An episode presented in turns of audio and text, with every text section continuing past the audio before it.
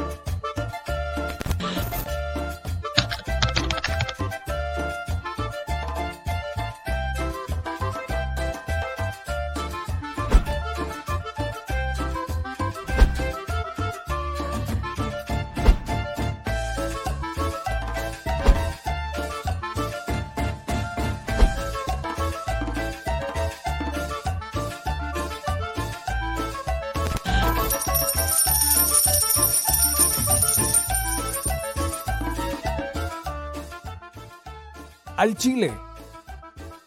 Recuerda que una forma de apoyar nuestro proyecto e impulsarnos a generar más y mejor contenido es a través de los superchats en nuestras transmisiones en vivo. Solo tienes que dirigirte al recuadro donde escribes mensajes, darle clic al símbolo de moneda, colocar los datos de tu tarjeta bancaria, el monto a donar y de forma inmediata se verá reflejado en un recuadro de color con el mensaje de tu preferencia. Otra manera, por si no nos alcanzas a ver en vivo, es ir a la descripción de nuestro video de YouTube, darle clic a la liga de PayPal y repetir el proceso como en los superchats. Ese recurso llegará directo a nuestra cuenta bancaria. En Facebook también puedes apoyarnos de forma mensual. En el inicio de nuestra página encontrarás el botón Quiero colaborar. Ahí podrás adquirir una membresía que nos impulsará a seguir combatiendo la infodemia desde esta plataforma. Y si eres de los que no confía en la tecnología, puedes hacer un depósito o transferencia a nuestro número de tarjeta Banamex, desde cualquier establecimiento, banco y hasta tu aplicación móvil. Anótalo. El número es 4766-8415-9203-0897. Recuerda, esto es completamente voluntario y es una forma de apoyar e involucrarte más con este proyecto independiente. Hazlo tuyo y comparte.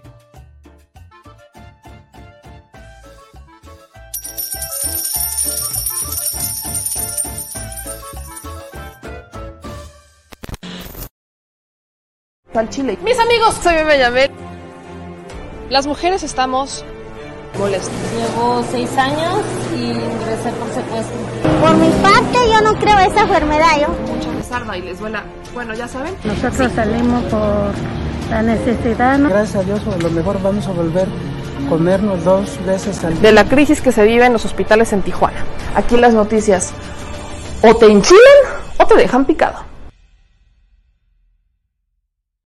Muy buenas noches, mi querida Chile Banda. Bienvenidos a su programa en donde decimos las cosas al Chile. Yo soy Meme Yamel Y sí, hay mucha información y espero que el señor Internet hoy nos permita desarrollar nuestras labores informativas como debe de ser, transmitiendo en vivo para todas y todos ustedes desde esta selva de asfalto, la Ciudad de México, este martes 13 de agosto. Son las 21 con 40, las 9 horas con 40 minutos y estamos listos para darle la información más importante de este martes. Oficialmente se aprobó en comisiones, en comisiones se aprueba la iniciativa propuesta por el PRI para extender el periodo por el cual las Fuerzas Armadas van a estar en las calles.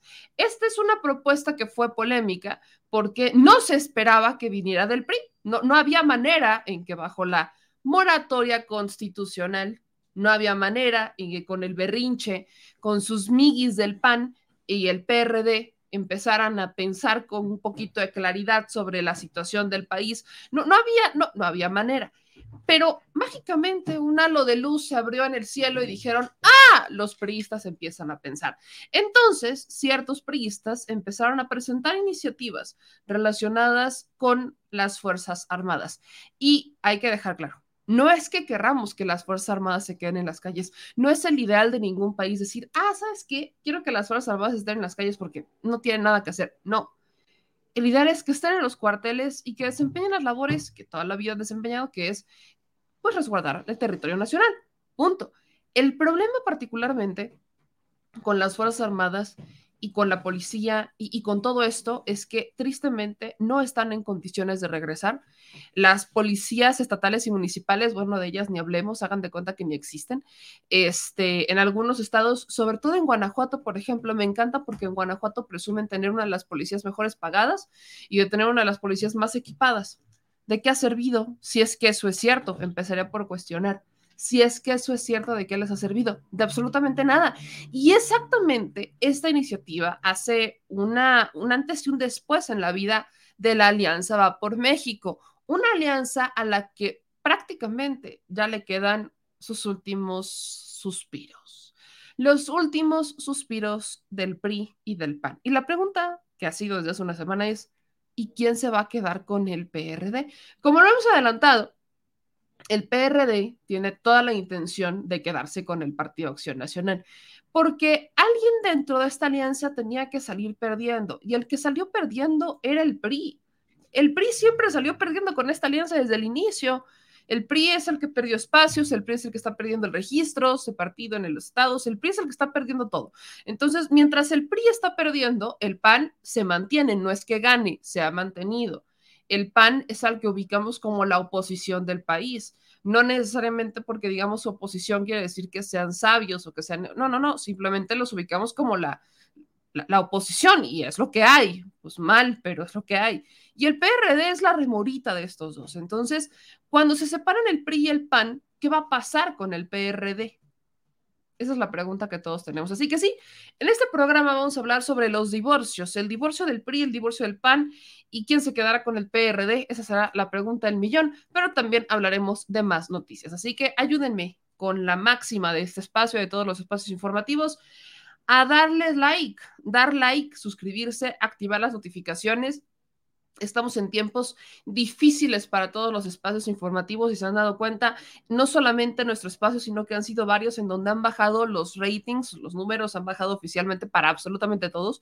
Entonces, eso no es normal. Pareciera que hubo un cambio de algoritmos dentro de YouTube y lamentablemente, pues los canales que estamos en crecimiento, pues estamos viendo viéndolas un poquito más complicadas que otros canales que tienen mayor apoyo, que incluso tienen eh, ciertos este, apoyos externos, como son las famosas televisoras o los grandes canales de toda la vida. Entonces, sí les queremos pedir que nos ayuden compartiendo, dejando su like y, por supuesto, activando las notificaciones, que para mí es extremadamente importante. Ahora, hablando de la Guardia Nacional, tenemos una última hora.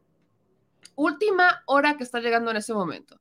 El presidente de la Junta de Coordinación Política de la Cámara de Diputados, Ignacio Mier, anunció que la presentación de una nueva iniciativa que otorgaría a la Guardia Nacional disponer de los recursos incautados de la delincuencia organizada, ya que considera estos permanecen abandonados. Espérense, espérense que esta va a estar, va a estar muy polémica. El presidente de la Junta de Coordinación Política, Ignacio Mier, poblano, por cierto, está anunciando la presentación de una nueva iniciativa en donde están buscando que se le otorgue, o sea, que la Guardia Nacional eh, disponga de los recursos incautados de la delincuencia organizada que permanecen abandonados. Este es un tema de debate, porque, por ejemplo, la Policía Federal o las ex policías que existen cuando realizaban decomisos pellizcaban un poquito de los decomisos. ¿Y qué pasaba? Poquito, poquito. Es como el que robaba poquito. Acuérdense, como el que copelazo cuello, como cuando fue la incautación del, del chino mexicano, Chen Li Yegón que después reveló que Lozano pellizcó poquito, o que alguien dentro de ese operativo en donde estuvo involucrado Javier Lozano, pellizcaron poquito, porque había más dinero. Ese es el tema con esta iniciativa, que eh, se tiene que establecer un mecanismo para que se regule ese refinanciamiento y que se diga exactamente a, cuál va a ser su destino. Por ejemplo, si es un incauto, o sea, si va a ser una, un decomiso de droga, ¿qué van a hacer? La tendrán que seguir quemando, este, la tendrán que seguir desechando. No vaya a ser que también la quieran aplicar extensiva y que digan, ah, pues también decomisamos tantito por acá y la vendemos. No, o sea, esas son cosas que tienen que quedar evidentemente en la claridad, porque son los argumentos que toda la vida van a usar la oposición. Pero, pues esto pudiera darle más presupuesto aguas de por sí. Las Fuerzas Armadas es de las que reciben más presupuesto, no solamente por el presupuesto que se le va a inyectar a la Guardia Nacional para las tareas de seguridad, sino también a las Fuerzas Armadas por el presupuesto que se le va a entregar por el tren Maya, porque también van a participar en la construcción de la infraestructura para tener Internet para todos, porque están involucrados en el transísmico, etcétera. Entonces, sí, las Fuerzas Armadas reciben una gran parte del presupuesto, no la mayoría, porque la gran parte del presupuesto, hablando en mayoría, hasta donde tengo entendido, se la lleva a los programas sociales, pero justamente ese también será este tema de este programa, tema de esta emisión en directo, porque hace unos días se presenta el paquete económico la famosa disputa del año, el broncón del siglo. Así que sí, en este programa habemos broncones. Hay varias broncas que se han estado dando en el marco, en el marco de la relación entre el PRI, entre el PAN y entre el PRD. Señor productor, ¿cómo está? Yo aquí, mira. Muy bien. Excelente, listo para darle. Listo para darle. ¿A quién le vas? Entre el PRI, PAN y el PRD. Pran, aparte dije. Pues Entre el Pran, se dan Pran, Pran y Pran. Sí Pran, Pran, Pran. No, que viene, que por cierto viene un nuevo partido. O bueno, intentan hacer un nuevo partido de los, este, ahorita se los voy a pasar. Intentaron, ya se presentaron con la jefa de gobierno, no la dijimos. La mandamos a nota, pero no, no la dijimos. De hecho, la nota la van a encontrar en el portal. Pero ya están intentando crear un nuevo partido político. Ahí, le va el byte. Este, yo no creo que sean necesarios más partidos políticos, soy honesta, pero, por ejemplo, los dirigentes del comercio popular, es esta, están por, o anunciaron más bien, la creación del partido político de este sector, de los comerciantes. Este fue el lunes cuando se presenta la iniciativa alrededor del mediodía, donde 12 representantes de comerciantes populares de la capital dieron a conocer la creación del partido político Partido del Comerciante Popular y de Trabajadores No Asalariados, por lo que se invitó a un desayuno y todo para que se diera a conocer sobre el programa oficial. Este, incluso al término de la reunión buscaron este, un meeting frente a la oficina de la jefa de gobierno para entregarle un escrito solicitando audiencia sobre, este, pues para darle a conocer ciertas demandas sobre agresiones que han sufrido por el tipo de trabajo este, que generan y que evidentemente pues las autoridades policíacas y el personal bajo su mando pues ha estado intentando como mover a los famosos este, comerciantes populares. Me resulta interesante que se hayan organizado a tal grado de decir, vamos a crear un nuevo partido político. Yo no creo que sean buenos más partidos políticos, pero son más voces, es la democracia, es lo que se permite en este país, así que habrá que ver si logran el cometido. Son varios, yo creo que vaya, por si nos vamos a números, no creo que les falten números para alcanzar los, los requerimientos en cuanto, o si de verdad tienen el interés y de verdad quieren hacerlo y están organizados de forma legítima, no creo que, no creo que falten los números, pero habrá que ver si logran convencer al resto de la población para mantenerlo en su defecto, en dado caso que efectivamente se llegue a consolidar esta intención. Pero bueno, aquí a mi gente voy a saludar a los que ya llegaron Dice Fernando León, el nuevo partido será de la señora Cuevas. No olvidemos, no olvidemos exactamente que justo en la Ciudad de México muchos apuntando, no a todos, porque no son todos, pero sí a algunos comerciantes. Cuevas Barrio. Cuevas Barrios. No, algunos comerciantes que sí están aliados con Sandra Cuevas. Entonces, no descartemos, no descartemos que pudiera también estar involucrada una manita por ahí, yo no lo descartaría, sobre todo cuando hablamos de la Ciudad de México, pero pero pues usted, usted vea lo, lo, que viene, ¿no? Aquí Gorgonio dice muy buenas noches, saludos a todos desde Sonora. A mí me espero que no anden fallas técnicas como es su costumbre. Dice el Gorgonio. ¿Tú? ¿Tú? ¿Yo? Gorgonio? No, el internet, el internet. Este, dicen por acá, Omar está en Twitch, te mando un saludo a la bandita de Twitch, a Omar Sam, María López, muchísimas gracias por moderar este espacio. Dice, listo, me ya compartido. Lourdes, buenas noches, dedito arriba, apoyamos, no cuesta nada, es lo mismo que yo digo, no cuesta nada, qué pancho. Aquí vamos con unos comentarios previos porque ya tenemos a nuestro primer invitado. Dice Ralph, cuando salió la primera información eran miles de millones y conforme pasaron los días quedaron en cientos de millones, como el chino mexicano es el caso del chino mexicano. Dice Alejandro Carvajal, los que están en contra de la Guardia Nacional están a favor de la corrupción.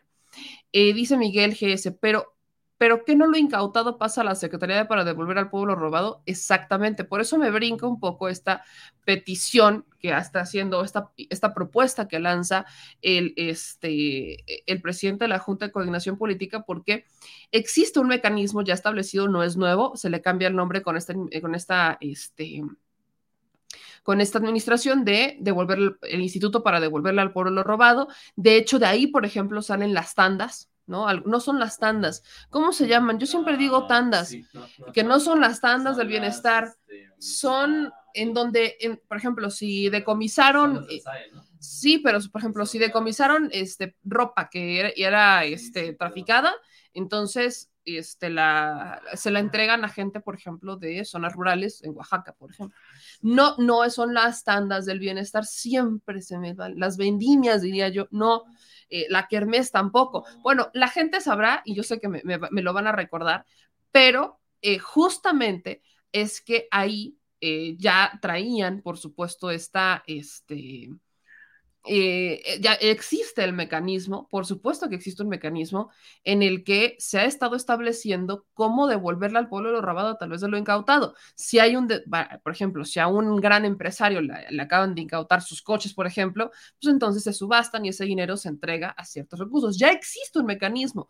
Por eso resulta y brinca un poco la propuesta que está presentando el presidente de la Junta de Coordinación Política para que vaya directamente a la Guardia Nacional. Hasta pareciera que lo único que quieren es como subirse al tren. Eso lo cuestiono. Parece que lo único que quieren es subirse al tren y no necesariamente que tenga una justificación clara lo que están haciendo, porque ya existe una razón. Ahora, si la razón es porque quieren fortalecer a la Guardia Nacional con darle más elementos, pues creo que también pudieran existir otros. Habrá que conocer, lo están dando a conocer apenas, pero habrá tianguis, tianguis, esa es la palabra. Gracias, Isabel, tianguis tianguis del bienestar, gracias a Pablo también y a Ralph que me corrigieron, son tianguis, también a Jorge que me dijo tianguis, a, Man, a Miguel, a Beto, a, a, Maena, gracias a los que me dijeron tianguis del bienestar, en donde si son productos físicos que se pueden entregar directamente como eh, productos que estaban a punto de ser contrabandeados, entonces se le entregan directamente a las personas que lo requieren en vez de que se queden en bodegas este, abandonados, echándose a perder o que se los pellizquen algunos elementos que no son necesarios, ¿verdad? O que, los que... guarden para la siguiente campaña. O los guarden para la siguiente campaña también, que pudiera perfectamente salir de ahí, que los entregan como de, ay, mira lo que te acabo de regalar, es nuevo, nuevito de remate. Sabemos cómo funciona, entonces establecieron los tianguis del bienestar para entregárselos a la gente que los necesita. Zapatos, ropa, bolsa, juguetes, eh, cobertores, útiles, son, son N cantidad de cosas que se han entregado en el tianguis del bienestar que yo son, creo que son de las cosas de las que menos se habla. Y entre menos se hable de ellas es porque son buenas o han funcionado. Así que ahí es en donde yo también, la, misma pregunta que hacen, la, la, que yo me haría, los tianguis del bienestar. Ya me habían dicho que son ferias, pero no, no son tianguis. Eduardo Paz dice, señorita, a ver si ya se pone a trabajar en la mañana.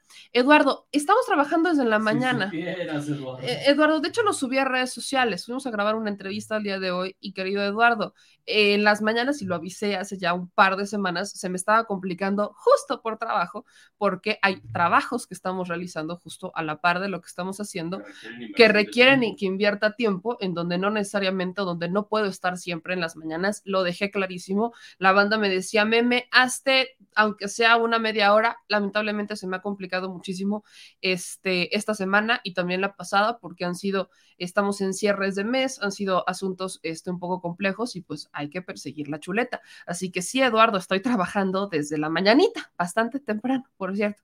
Pero gracias por el comentario, Eduardo. A ver si te, a ver si te enteras ahora sí que, que efectivamente pues estamos trabajando y que ya había dicho que lamentablemente no, no hay muchos programas que he podido hacer justo por estar trabajando y por perseguir la chuleta. Se les, había, se les avisó, se les repitió e incluso se les reafirmó.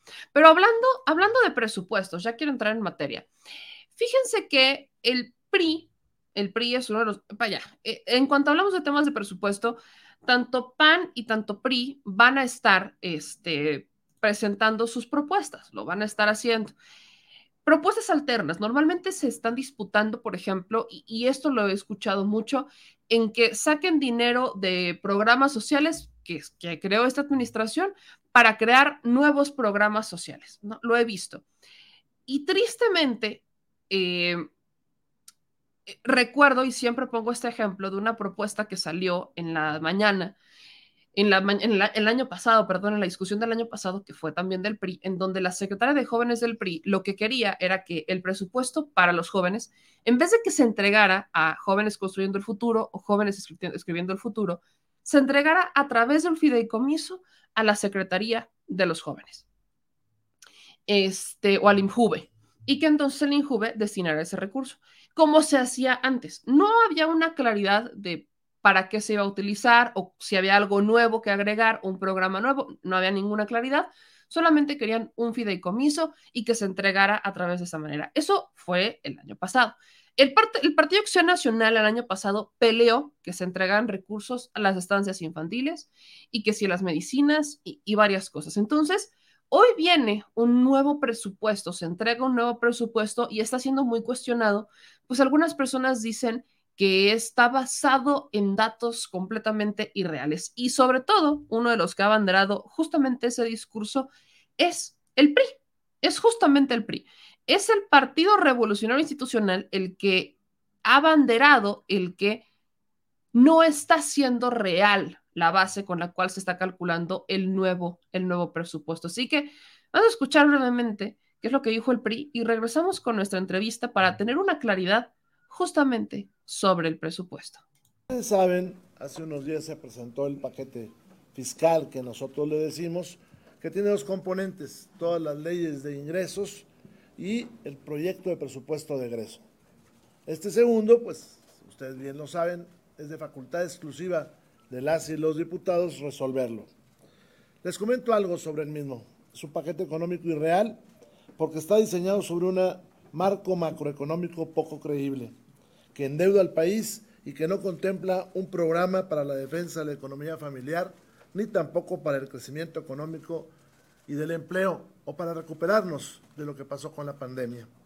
El gasto público se proyecta en casi 8.25 billones de pesos y a pesar de ser el más alto de la historia, no refleja la austeridad presupuestaria ni tampoco privilegia la inversión privada, pública perdón, y social. No es austero, el gasto en servicios personales, que compone sueldos y salarios, en el sector público será de 1.5 billones de pesos, lo que supera por mucho a lo que se gastaba en 2018, 1.2 billones de pesos. Mientras que el gasto en inversión, obra pública, será de 1.19 billones de pesos, es decir, apenas el 14% del gasto total. Es decir, que por cada peso gastado la inversión en obra pública será de apenas de 14 centavos. El endeudamiento en el que ha incurrido la presente administración es ya irresponsable. Por ello, el costo financiero de la deuda, es decir, los intereses, que se pagan por lo que ya debemos serán de poco más de un billón de pesos, lo que representa tres veces el programa de adultos mayores, que tiene 338, 338 mil millones de pesos. El gasto social, que según esta administración se ha incrementado, ha sido altamente ineficiente. Repito, el gasto social, que según esta administración se ha incrementado, es altamente ineficiente, ya que ha aumentado durante lo que va de la presente administración, se han generado casi 2.900 pobres diariamente y las personas sin acceso a seguridad social se han incrementado en 15 millones.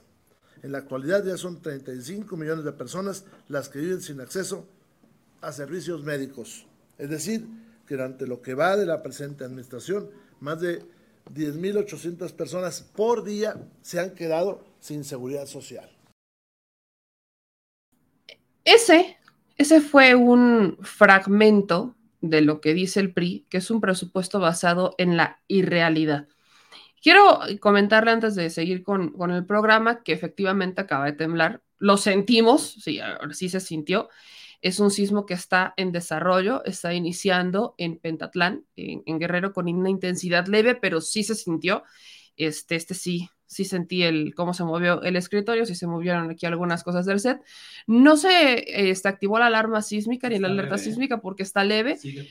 todavía está temblando, todavía está temblando, al menos en la Ciudad de México sí está temblando. Sí quería hacer esta, esta aclaración para algunas personas que me estaban preguntando en el chat. Efectivamente, está temblando, está en desarrollo. Septiembre, híjole, y aparte, a unos días del 19 de septiembre, entonces ya prácticamente estamos acostumbrados a que septiembre es el mes de los sismos. Aquí les pongo justamente la, la imagen que se comparte de este, alerta sísmica. Insisto, no ameritó que activaran la alerta, pero sí se sintió. Aquí está este, este comunicado, sismo detectado. No ameritó alerta sísmica porque la estimación de energía en los primeros segundos no superó los niveles preestablecidos.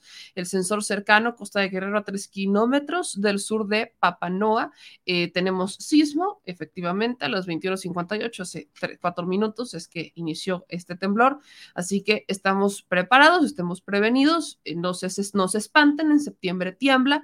Eh, normalmente son en estas fechas, así que queríamos hacer esta aclaración, septiembre, septiembre de sismos y sí, sí se sintió, así que pues aquí estaremos informándoles para todos los que nos agarró, pues aquí, aquí andamos en, en el movimiento. Pero bueno, ya escucharon un poco lo que dijo el PRI sobre el presupuesto, que está basado en la irrealidad. Ahorita escucharemos un poco más sobre la propuesta del PRI, pero para ayudarme a entender y ayudarnos a entender qué pasa con el presupuesto, si eso no es irreal, qué, qué existe, qué hay de cierto qué hay de falso con este presupuesto, yo le agradezco infinitamente a Mario Campo, un economista que siempre está dispuesto a esclarecernos las dudas y ayudarnos a entender las cosas. Mi querido Mario, muy buenas noches, ¿cómo estás?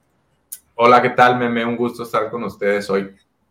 Oye, Mario, eh, estaba, estaba escuchando un fragmento del PRI diciendo que el presupuesto que entrega el gobierno federal está basado en algo muy real, como si fuera una ilusión o un sueño guajiro prácticamente, y que necesitan hacer un nuevo planteamiento con un presupuesto eh, real, que lo van a hacer en las próximas fechas antes de que inicie la discusión. ¿Cuál es tu perspectiva general sobre este presupuesto? ¿Lo que dice el PRI es cierto o están exagerando? Pues mira, yo creo que ha, habría que ver primero a qué se refiere por irreal, porque entiendo yo que probablemente perciba que algunas variables macroeconómicas específicas eh, son las que eh, rebasan eh, su entendimiento de lo real o de lo posible. Hay que recordar que los estimados de los expertos, etcétera, han estado continuamente mal, constantemente mal. Por ejemplo, en el 2000 eh, 20 eh, que se hablaba, o 2021 que se hablaba ya eh, en algún momento de un crecimiento del 2%, la economía terminó creciendo cerca de 5%. En el 2022, este, pues ahora incluso con todo lo que hemos visto de los conflictos geopolíticos, de la guerra ruso-ucraniana, de la inflación, de un crecimiento lento de Estados Unidos, eh, ya llevamos 2% de crecimiento. Si en los siguientes trimestres no tuviéramos nada de crecimiento, fueran terribles, en México. Eh, de todos modos, alcanzaríamos 2% anual, aún con todas las adversidades. Entonces, la verdad es que eh, el 2023 se está planteando un escenario, eh, pues a, a, mi gusto, un tanto inercial en cuanto al crecimiento, nada fuera de lo común, 3%. La verdad es que no es así tampoco tan optimista como lo están haciendo ver. Eh, y por supuesto, en el caso de la inflación, que también es otro de las críticas, eh, están pronosticando, Hacienda está proyectando que sea un promedio del 5%, tampoco se me hace nada fuera del otro mundo, eh, considerando que hay medidas contra la inflación, además que desde el exterior los energéticos y los alimentos ya, ya empiezan a perder ritmo de crecimiento y están proyectando que a final del 2023 la inflación caiga a 3.2%, que hizo, eso hizo mucho ruido mediático, cuando realmente es, es, básicamente el estimado del Banco Central. Entonces, si la crítica eh, procede, debería ir dirigida también al Banco Central, que el Banco Central tiene muchísimos instrumentos más robustos de estimación y además tiene el control de la política monetaria. Entonces, yo creo eh, que está bien, es el papel del PRI ser oposición. Ojalá y en esto también se distancie un poco del PAN eh, y del PRD, lo que queda del PRD, pero eh, también creo que pues es un poco hasta cierto punto de politiquería para fijar una postura opuesta al gobierno, pero eh, en el sentido de lo que hablan, todo lo que escuché del video es, es totalmente rebatible, ¿no? Ahora, ¿ya, ¿ya tuviste oportunidad de ver o de empezar a leer el presupuesto que entregan, aunque sea empezar a Sí. verlo? No, bueno, más que, más que empezar a verlo, pero sí. No, justo, continúo, échale, ya te interrumpí, mano. No, sí, rápido, me, me, eh, sí, me, me eché un clavado. eh, este, si quieres, platicamos específicamente las dudas que tengas, ¿no? Pero sí, ya, ya Ok. tuve la oportunidad. Justo te lo preguntaba porque quisiera conocer una perspectiva general de lo que tuviste, porque estoy leyendo, evidentemente, de lo que sale en otros medios de comunicación y lo que está dentro de la discusión pública, que hubo machetazo al programa de vacunación. No explican por qué.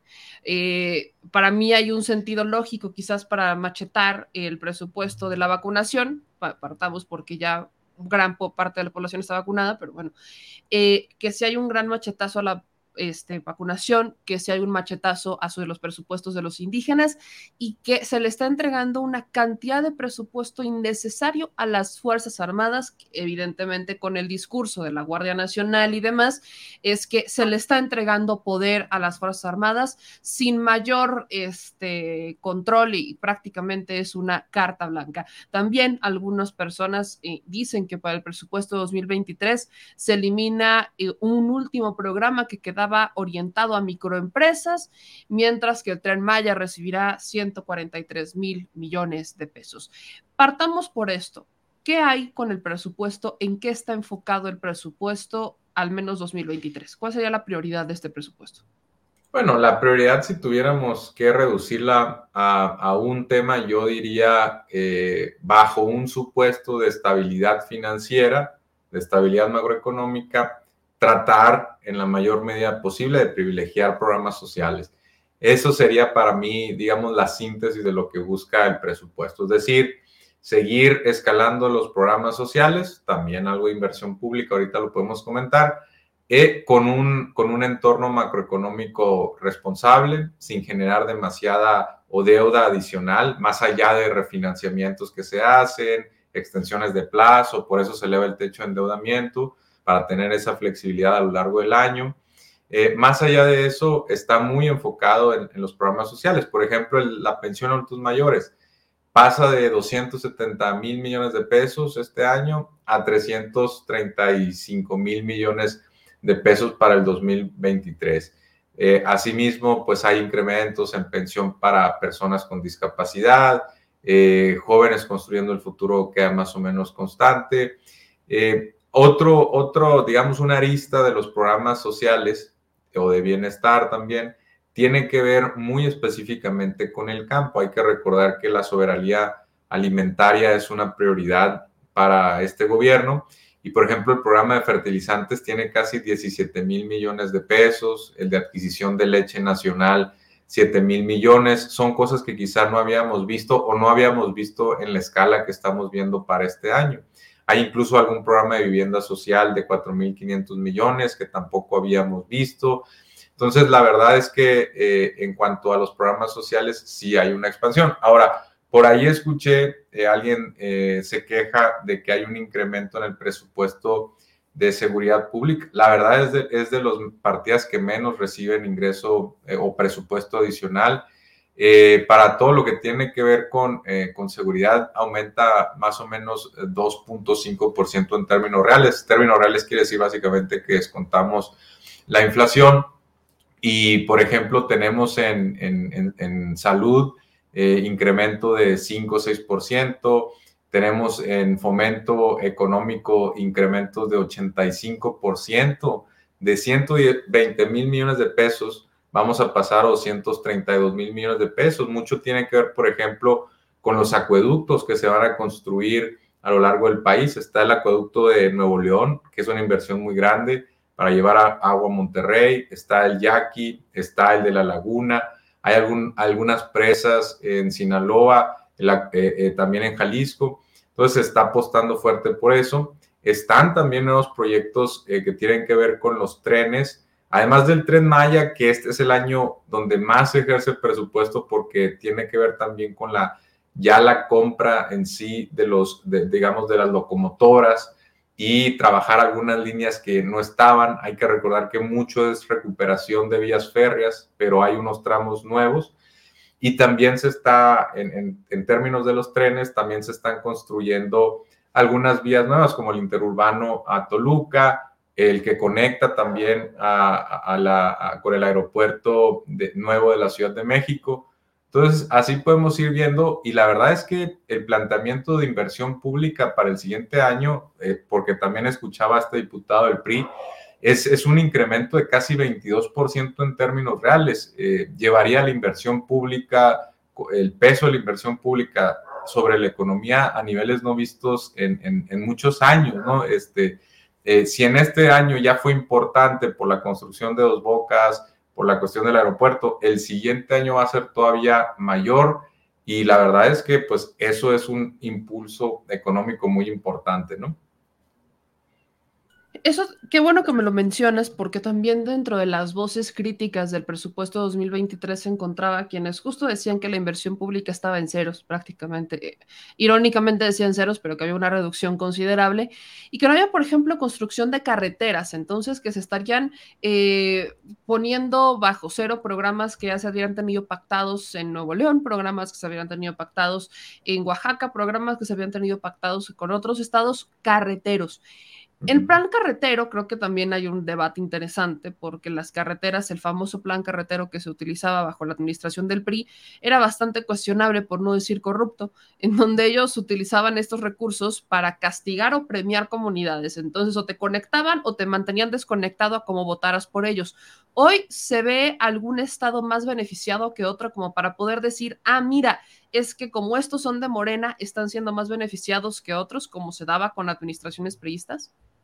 Bueno, eh, ahí nomás hago un paréntesis. Inversión entonces eh, física eh, se eleva a 22% en términos reales y si añadimos de inflación está cerca de 30%. Se dice fácil, pero de un año a otro es muchísimo. Y en términos de servicios personales, porque también se mencionaba que se incrementan los salarios y todo esto, simplemente 3%, que además sería malo no subirlo porque entonces con la inflación estaríamos diluyendo los salarios en toda la administración pública, ¿no? Entonces, el hecho de que se incremente mucho más la inversión física que el gasto corriente ya señala también que hay una prioridad de reactivar o de seguir impulsando la inversión pública, que a su vez atrae privada. Y aquí me lleva el comentario de las carreteras. Eh, el, asunto de las carreteras no necesariamente va a salir reflejado en su totalidad en un presupuesto. ¿Por qué?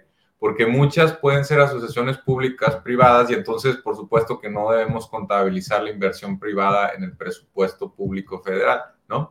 Eh, todo lo que tenga que ver, por ejemplo, con concesiones, que sí hay algunas nuevas que se, que se están anunciando, eh, todo eso no va a entrar en el presupuesto, ¿no?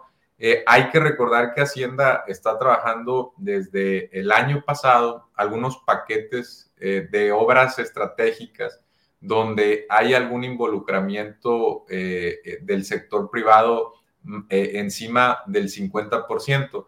Y esos proyectos ya se habla de aproximadamente 60 y 10, 12 ya se echaron a andar. Entonces quedan todavía algunos por ejemplo, hay cinco plantas, megaplantas de gas natural licuado, dos en Sonora, uno en Topolobampo, Sinaloa, una en Coatzacoalcos, una creo también en Altamira, si no me equivoco. Eh, otras tienen que ver con plantas solares, se va a construir una segunda megaplanta solar en, Puerto Peñasco, perdón, en Sonora. Entonces, ese tipo de proyectos van a escapar en buena medida del presupuesto. Ahora, si tú me preguntas también qué estados eh, van a ser los privilegiados por esta inversión. Habría que también, eh, es, es, complicado porque pues si hay, por ejemplo, concesiones, todavía no tenemos el paquete completo y si hay inversión privada, pues es difícil decir que en este caso pues está privilegiando a un estado con, con, con presupuesto público, ¿no? Realmente no funcionaría así. Hay algunos estados donde se está echando a andar el programa de caminos rurales, ¿no? Eso sí, y ahí, eh, por ejemplo, en Oaxaca eh, el, presupuesto está muy por encima de otros pequeños esfuerzos en otros estados.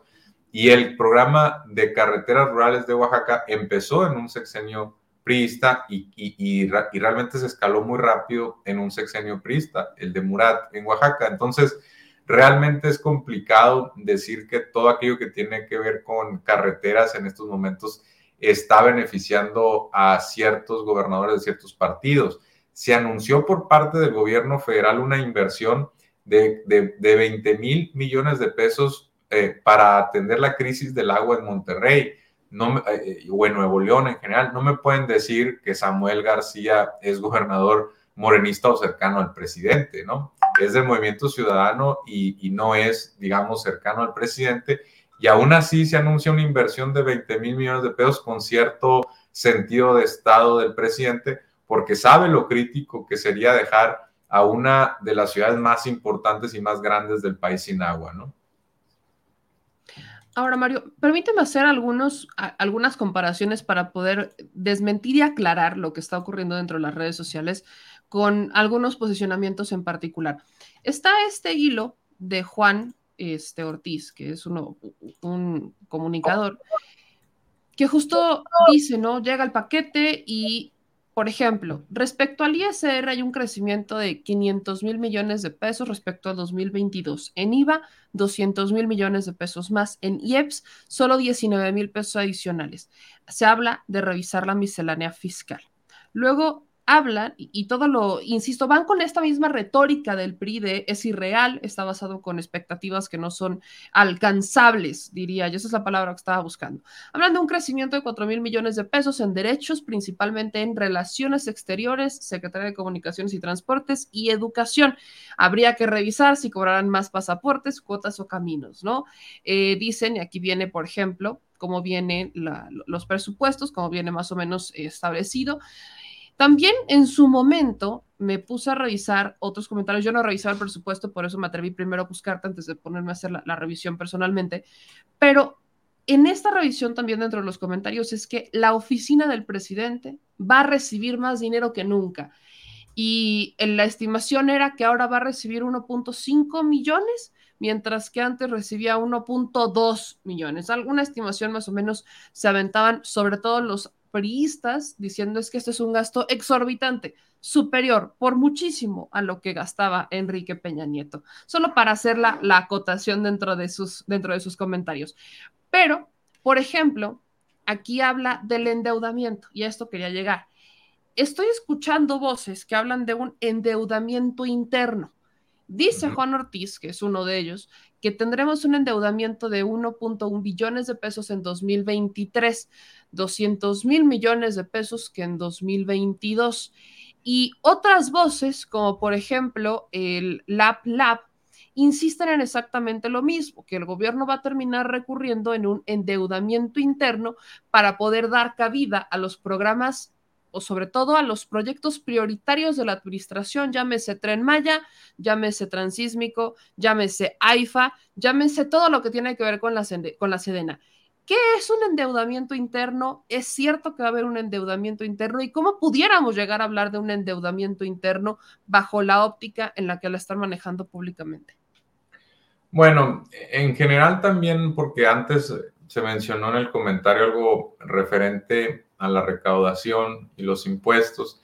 A mí no me, no me gusta hablar tanto en términos de, de cantidades nominales, porque por ejemplo en un contexto inflacionario, eh, a lo mejor 10% eh, es, un, es un porcentaje de incremento muy importante, pero si le restas ahorita el 8% de inflación, pues te queda realmente un 2% en términos reales, que la verdad no sería un incremento tan importante. Si todos los, si todos los bienes van incrementándose de precios, eh, pues por ende también la recaudación va a aumentar simplemente porque se está recaudando sobre una base que va creciendo. Entonces, hablar en términos nominales a mí, a mí no me dice casi nada. No tendríamos que ver eh, primero contra qué se está comparando y después el crecimiento y posteriormente descontando todo lo que tiene que ver con, con inflación, ¿no?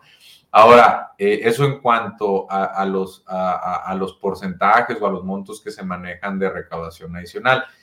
Lo que tiene que ver con, deuda eh, es un tema también, eh, pues, muy interesante. Primero, el, el, contexto, ¿no?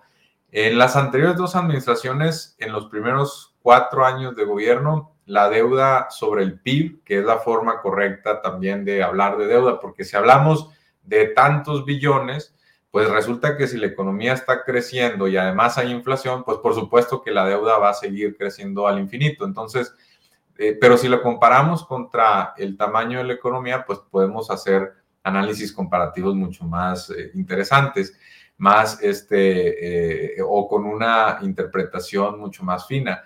entonces, en las anteriores dos administraciones, en los primeros cuatro años, la deuda en términos del PIB se había incrementado en 11.5 puntos porcentuales, es decir, de 30 a 41.5, por ejemplo, sobre el PIB y en la otra administración seis puntos, por ejemplo, de 41 a 47. En esta administración eh, se ha aumentado cuatro puntos porcentuales, es decir, un incremento eh, mucho menor a una de las administraciones y menor que la otra. Estoy hablando de la de Calderón y la de Peña Nieto. Y ojo, esto, este incremento de deuda se dio en un contexto de una pandemia y mucho tuvo que ver con que hubo un tiempo en que también se depreció el tipo de cambio y pues por supuesto los intereses eh, y el principal, el pago de la deuda, eh, el monto de la deuda en términos de dólares, pues evidentemente se incrementó en, ya que se convierte a pesos, ¿no? Entonces, este, en ese sentido, a partir de ese momento ha venido eh, que se dispara en la pandemia, ha venido eh, disminuyendo, ¿no? Sobre, sobre el tamaño de la economía. Esa es la trayectoria que nos interesa, no si realmente estamos pagando de 100 a 110 millones de pesos, es un ejemplo, por, por lo que menciono, porque también hay un contexto inflacionario. Eh, uno de los parámetros más importantes para juzgar el endeudamiento se llama el balance primario, que puede ser un superávit, un déficit o un equilibrio primario. ¿Qué es eso?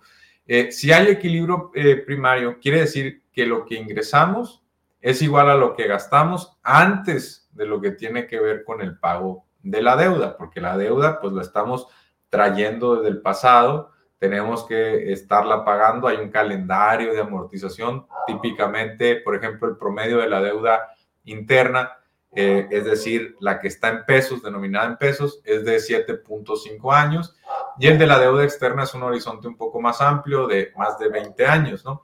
Entonces, este, tenemos ese calendario. Lo que nos interesa principalmente es no estar sumando más eh, deuda. Entonces, eh, eso equivale, en este caso, a un equilibrio en lo que ingresamos por impuestos, recaudación o por venta de petróleo, es igual a lo que estoy gastando. Y eso es eh, más o menos lo que se dio en este 2022, lo que se ha dado y lo que se está planteando para el siguiente año, es decir, no se está añadiendo deuda nueva. ¿Por qué se sube? Hay un, hay un famoso un billón autorizado de deuda. ¿Por qué se sube el, el techo de endeudamiento?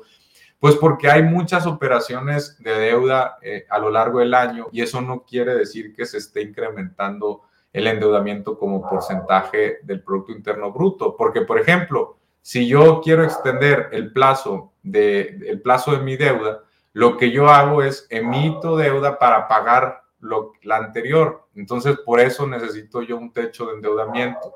Es una especie de refinanciamiento, una extensión de, la, de, la, de los plazos de vencimiento.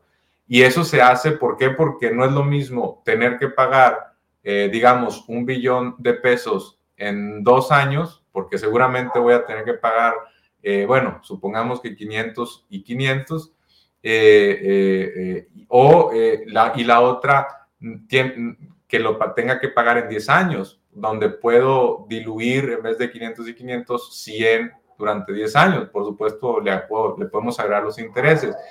Pero eso, por supuesto, me da flexibilidad a mí, a las finanzas públicas, de que no se me agolpe de, de, de, de lleno todos los pagos. Entonces, ese tipo de operaciones se van dando a lo largo del año. Y además se solicita un techo de endeudamiento porque si llegara a pasar algo, por ejemplo, alguna recesión global, eh, pues yo necesito tener la disponibilidad de hacer algún tipo de emisión o cambiar, por ejemplo, deuda extranjera, local o local o extranjera, con, con cierta flexibilidad. Entonces, por eso se solicitan este tipo de, de, ampliación, de, perdón, de techos de endeudamiento. Entonces, la verdad es que no es nada fuera de lo común. Esto sucede todos los años, ¿no?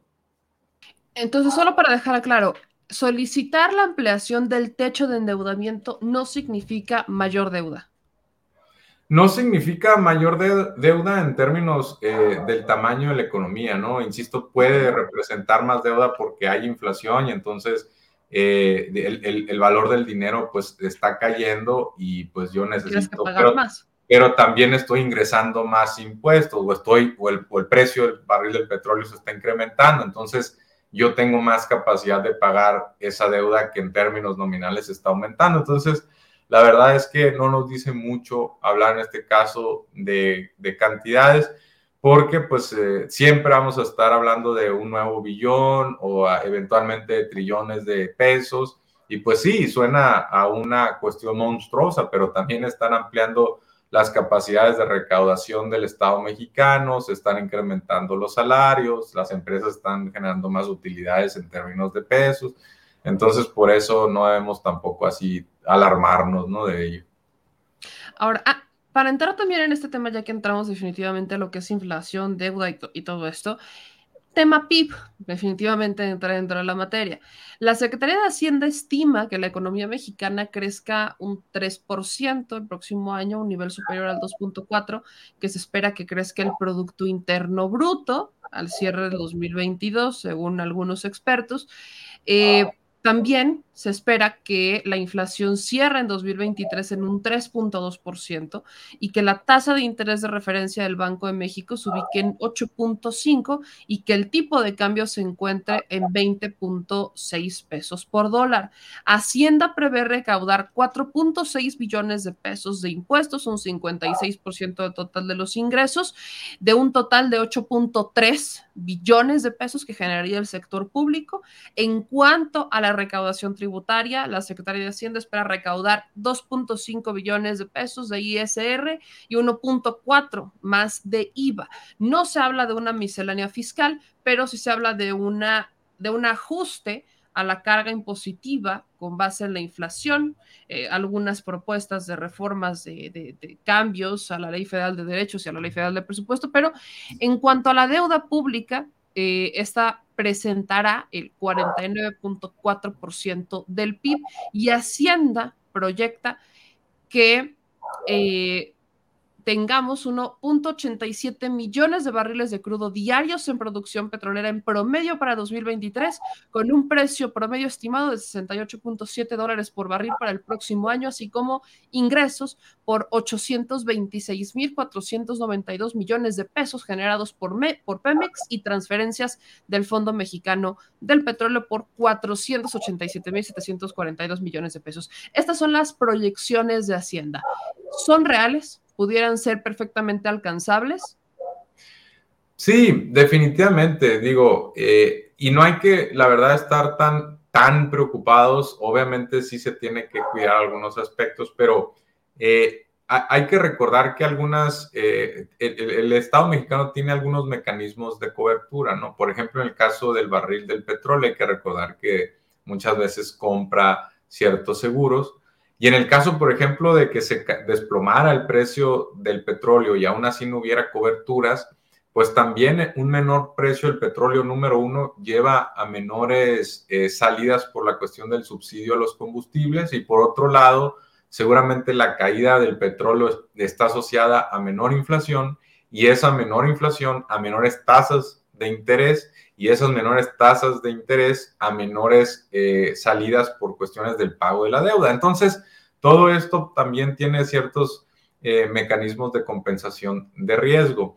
En el caso, por ejemplo, de la inflación, eh, decía yo al principio que está, se está proyectando un 5% promedio para el 2023 y un 3.2 hacia finales del 2023 que por cierto, eh, el Banco de México, que es, digamos, la autoridad monetaria en el país y quien tiene las mejores capacidades para proyectar la inflación y a su vez los instrumentos de política monetaria para asegurar que la inflación converja al objetivo que el propio Banco Central establece, eh, ellos, ellos pronostican que se va a converger hacia a esa inflación en el primer trimestre del 2024.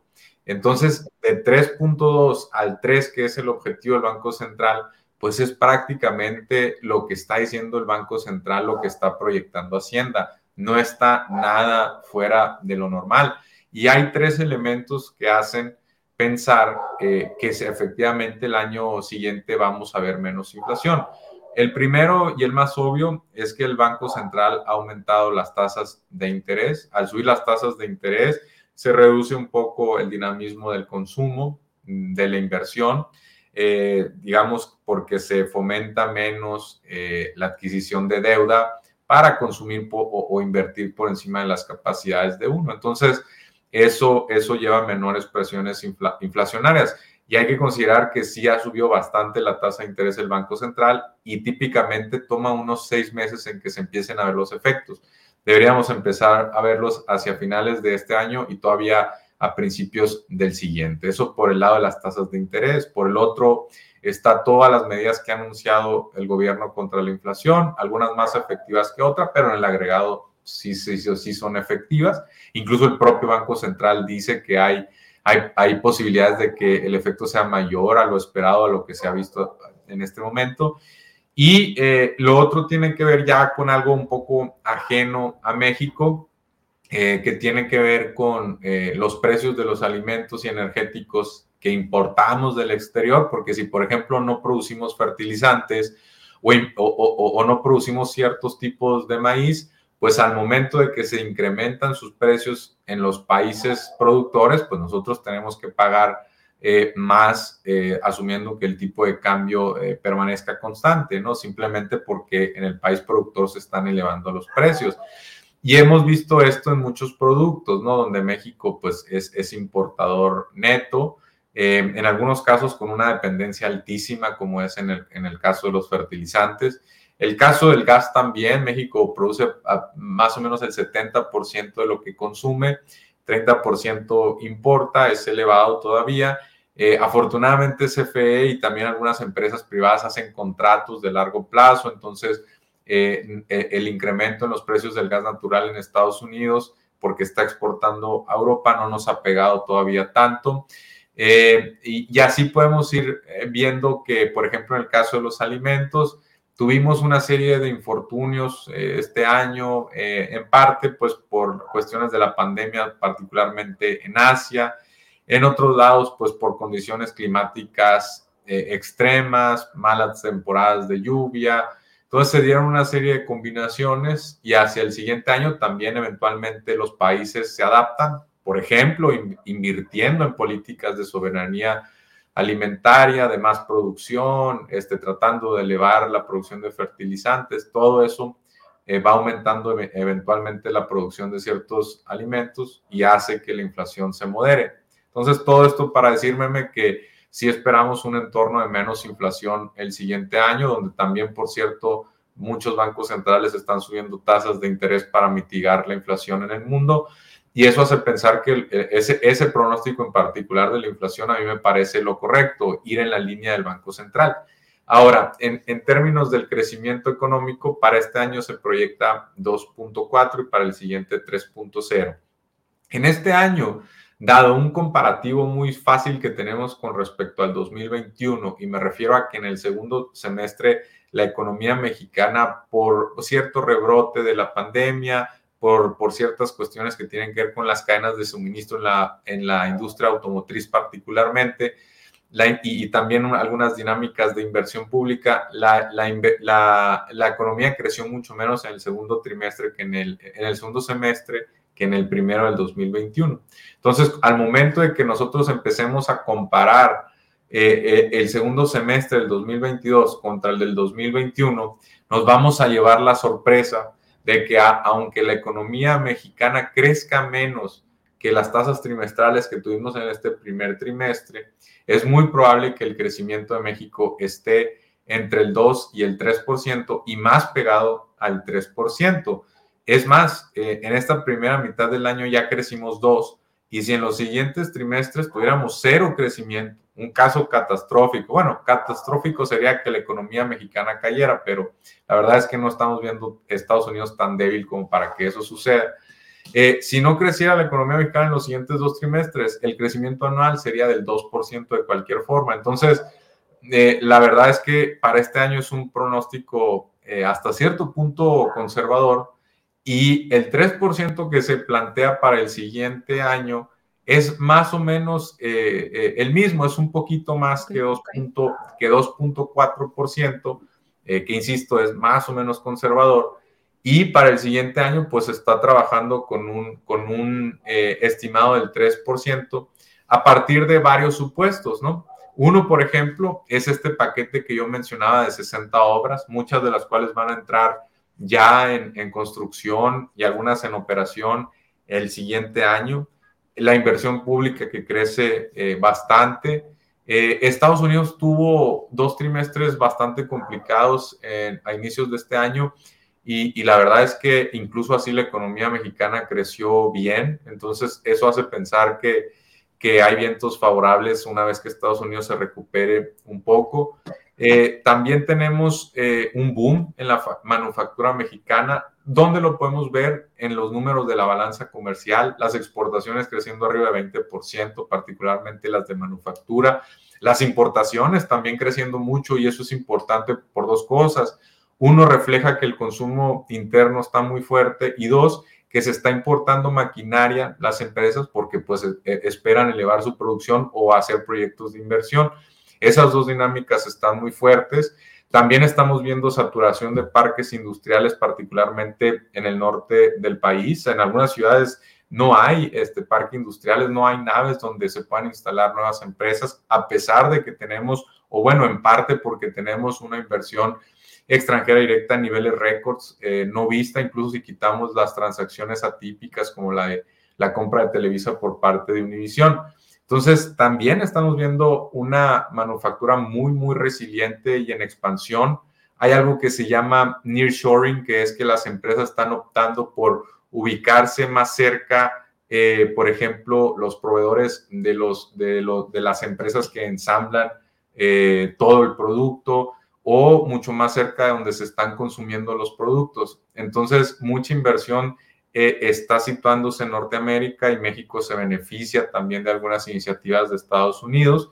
China y Europa tienen algunos problemas, también eso está ayudando a la manufactura mexicana y la industria automotriz ha dado muy buenos números recientemente. Entonces, la verdad es que a pesar de un escenario así eh, muy, muy complicado, una, casi una tormenta en el exterior, México va navegando, va navegando y entonces todo esto para decir que el 3% del año eh, a mí no se me hace tan optimista como algunos lo, lo, hacen ver. A mí se me hace que más o menos estaría en línea de lo, de lo que hemos visto este año, con algunos, sí, con algunos este, componentes favorables hacia el siguiente año, muy relacionado a que se espera llegada de algunas inversiones importantes, ¿no? Entonces, la verdad es que eh, si, mientras Estados Unidos eh, no se vaya a una recesión muy fuerte, porque estamos viendo que probablemente entró en una recesión muy leve en el primer eh, semestre del 2022 y aún así México creció bastante.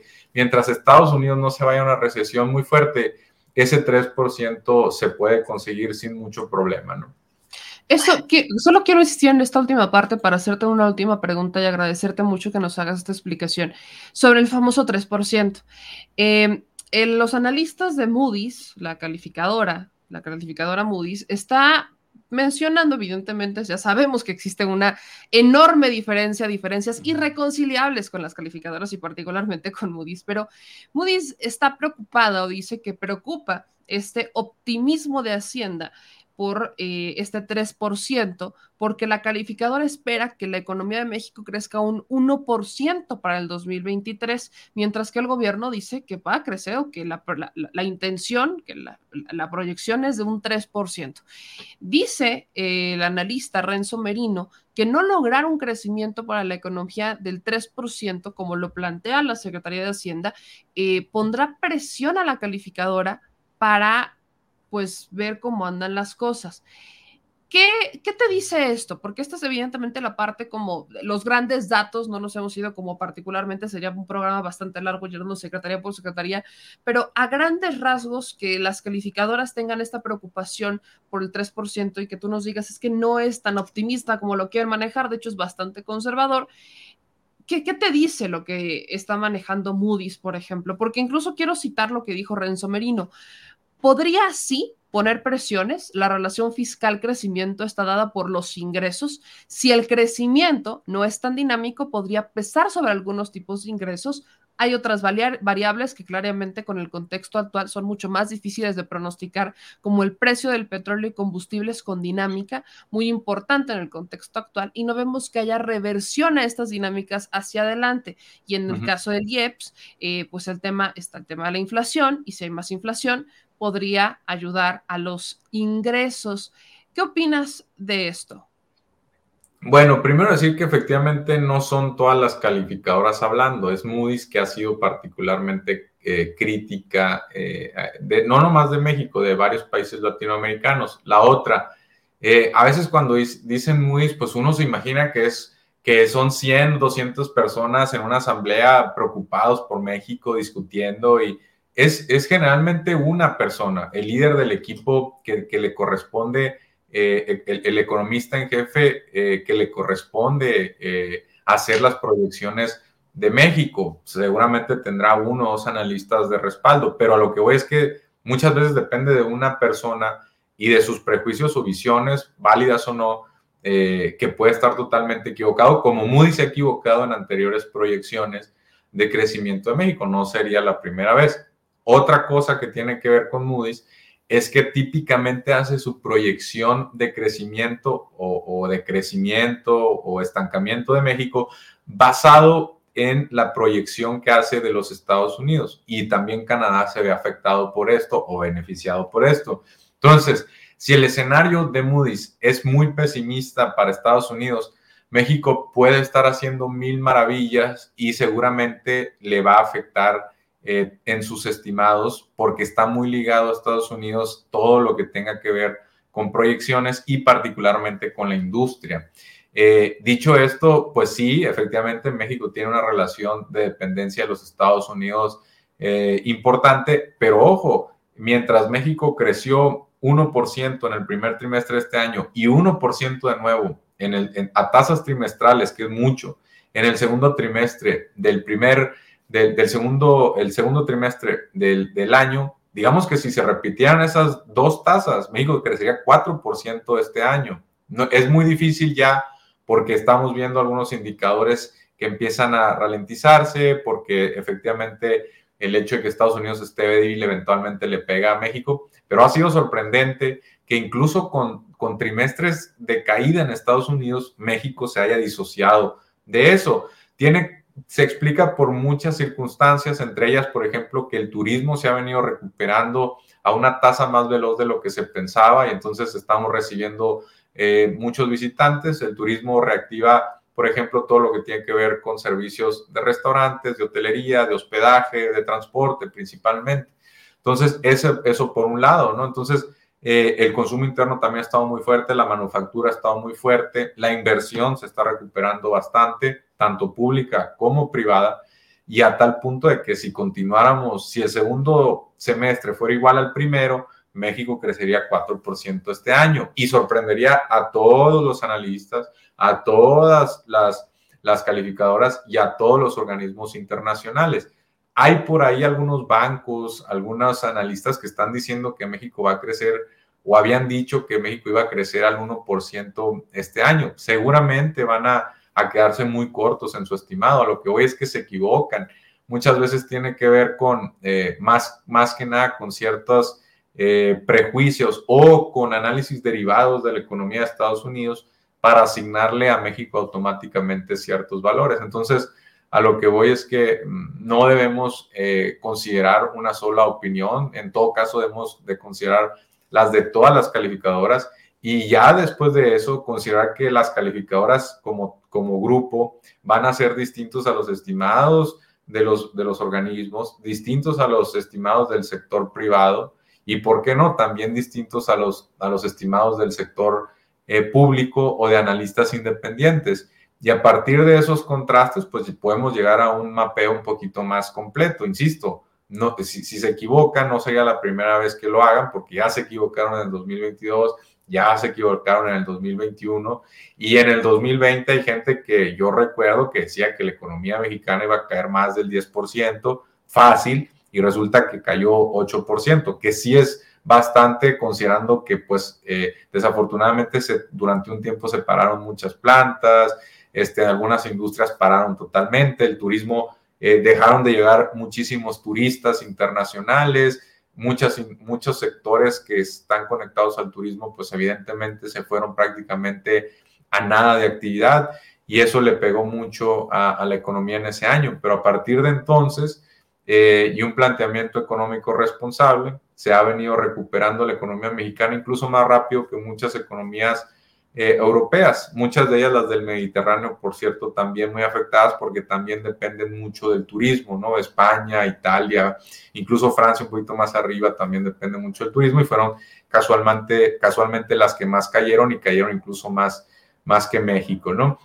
Entonces, este, ahora, y lo irónico es que si México, por ejemplo, hubiera una, una hecatombe en Estados Unidos o a nivel internacional, probablemente estas mismas calificadoras, estos mismos analistas, después van a estar solicitando al, al, gobierno mexicano un paquete anticíclico, que no es otra cosa que hacer uso de la deuda para rescatar parte del crecimiento. Entonces, ahí uno empieza a ver pues las contradicciones que a veces ni ellos mismos tienen de forma consciente pero que como uno alejado y siendo un poco más responsable, pues también tiene que aprender a identificarlas para no irse con lo que eh, eh, eh, la manada, en el caso de, todos dirigiéndose al mismo, en el mismo sentido, pues están diciendo, ¿no?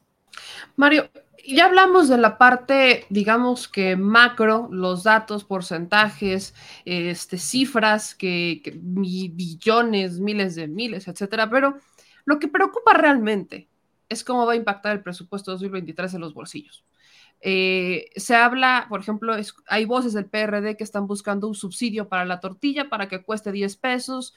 ¿Qué significaría, por ejemplo, este subsidio? Y en general, cómo impactará este presupuesto en los bolsillos de los mexicanos, en los bolsillos de las mayorías. No hablemos evidentemente de este famoso 10% capaz de almacenar la riqueza, que muchos de ellos se hicieron más ricos dentro de pandemia.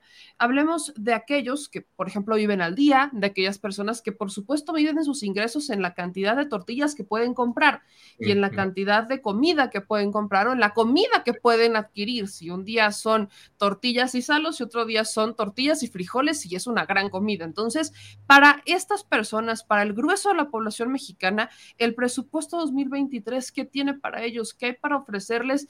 Y preguntar tu opinión sobre el subsidio a la tortilla. Bueno, primero decir que el apoyo al campo, eh, como una de las 12 acciones de gasto del gobierno de México, en el 2022 fue de 86 mil eh, millones de pesos y para el 2023 el presupuesto contempla 108 mil millones de pesos. En términos reales, eso implicaría un crecimiento de casi 20%, ¿no? Eh, eh, todo lo que tenga que ver con apoyo al campo trae un crecimiento de, de, casi 20% en términos reales, que es muy importante descontar la inflación. ¿Cómo se compone esto? Ya mencionábamos, por ejemplo, fertilizantes recibe casi 17 mil millones de pesos, adquisición de leche nacional 7 mil millones de pesos, producción para el bienestar 15, eh, casi 16 mil millones de pesos, pesca casi 2 mil millones de pesos, eh, sembrando vida 37 mil millones de pesos, se expande también bastante. Los precios de garantía, y ahorita regreso a la cuestión de la tortilla, 12 mil millones de pesos. Entonces estamos hablando de que los programas estelares del gobierno para la cuestión del campo y la soberanía alimentaria se están incrementando eh, pues bastante más que muchas otras categorías del presupuesto, es decir, reconociendo su importancia y que se tiene que hacer un poquito más de esfuerzo para mantener a la inflación a raya y empezar a disminuirla. Eh, en el caso específico de la tortilla es muy interesante porque eh, existe este ejercicio muy sano de comparar cuántas veces alcanza un salario mínimo en términos de kilos de tortilla. Resulta que a partir de que se ha venido recuperando eh, el salario, eh, el mínimo y en general el salario en México, pues resulta que ahora alcanzan muchos más kilos de tortilla, no tengo en estos momentos el dato exacto, pero muchos más kilos de tortilla que, en años anteriores, ¿no? Gracias a que ha, venido escalando el salario. Y eso me lleva a una reflexión en sí sobre el salario. Eh, en, los últimos 12 meses, eh, ante el IMSS se crearon 816 mil empleos, que es un crecimiento del 4%, eh, un poquito por encima también de la economía.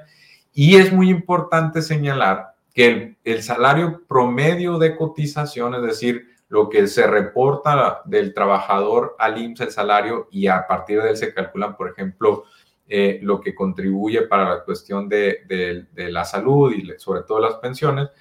Eso está aumentando eh, a nivel nacional eh, con respecto a hace un año casi 12%. Si, si tomamos en cuenta que la inflación ha aumentado 8, pues entonces tenemos un crecimiento real de entre 3 y 4 que es bastante eh, saludable, ¿no? ¿Qué quiere decir eso? Que en promedio las personas, es cierto, no todos cotizan al IMSS, pero es un buen aproximador para, para eh, buena parte de la economía, eh, que en promedio están ganando más de lo que se está incrementando los precios, es decir, su poder adquisitivo está mejorando, le alcanzan para comprar pues no sé si más kilos de tortilla porque es, un, es algo muy específico que podría estar alterado, por ejemplo, porque tenemos un monopolio ahí, eh, como es más seca, y, sus eh, filiales o subsidiarias, pero sí en promedio, pues le está alcanzando para comprar más bienes, eh, aún contando con, con, la inflación, ¿no? Entonces,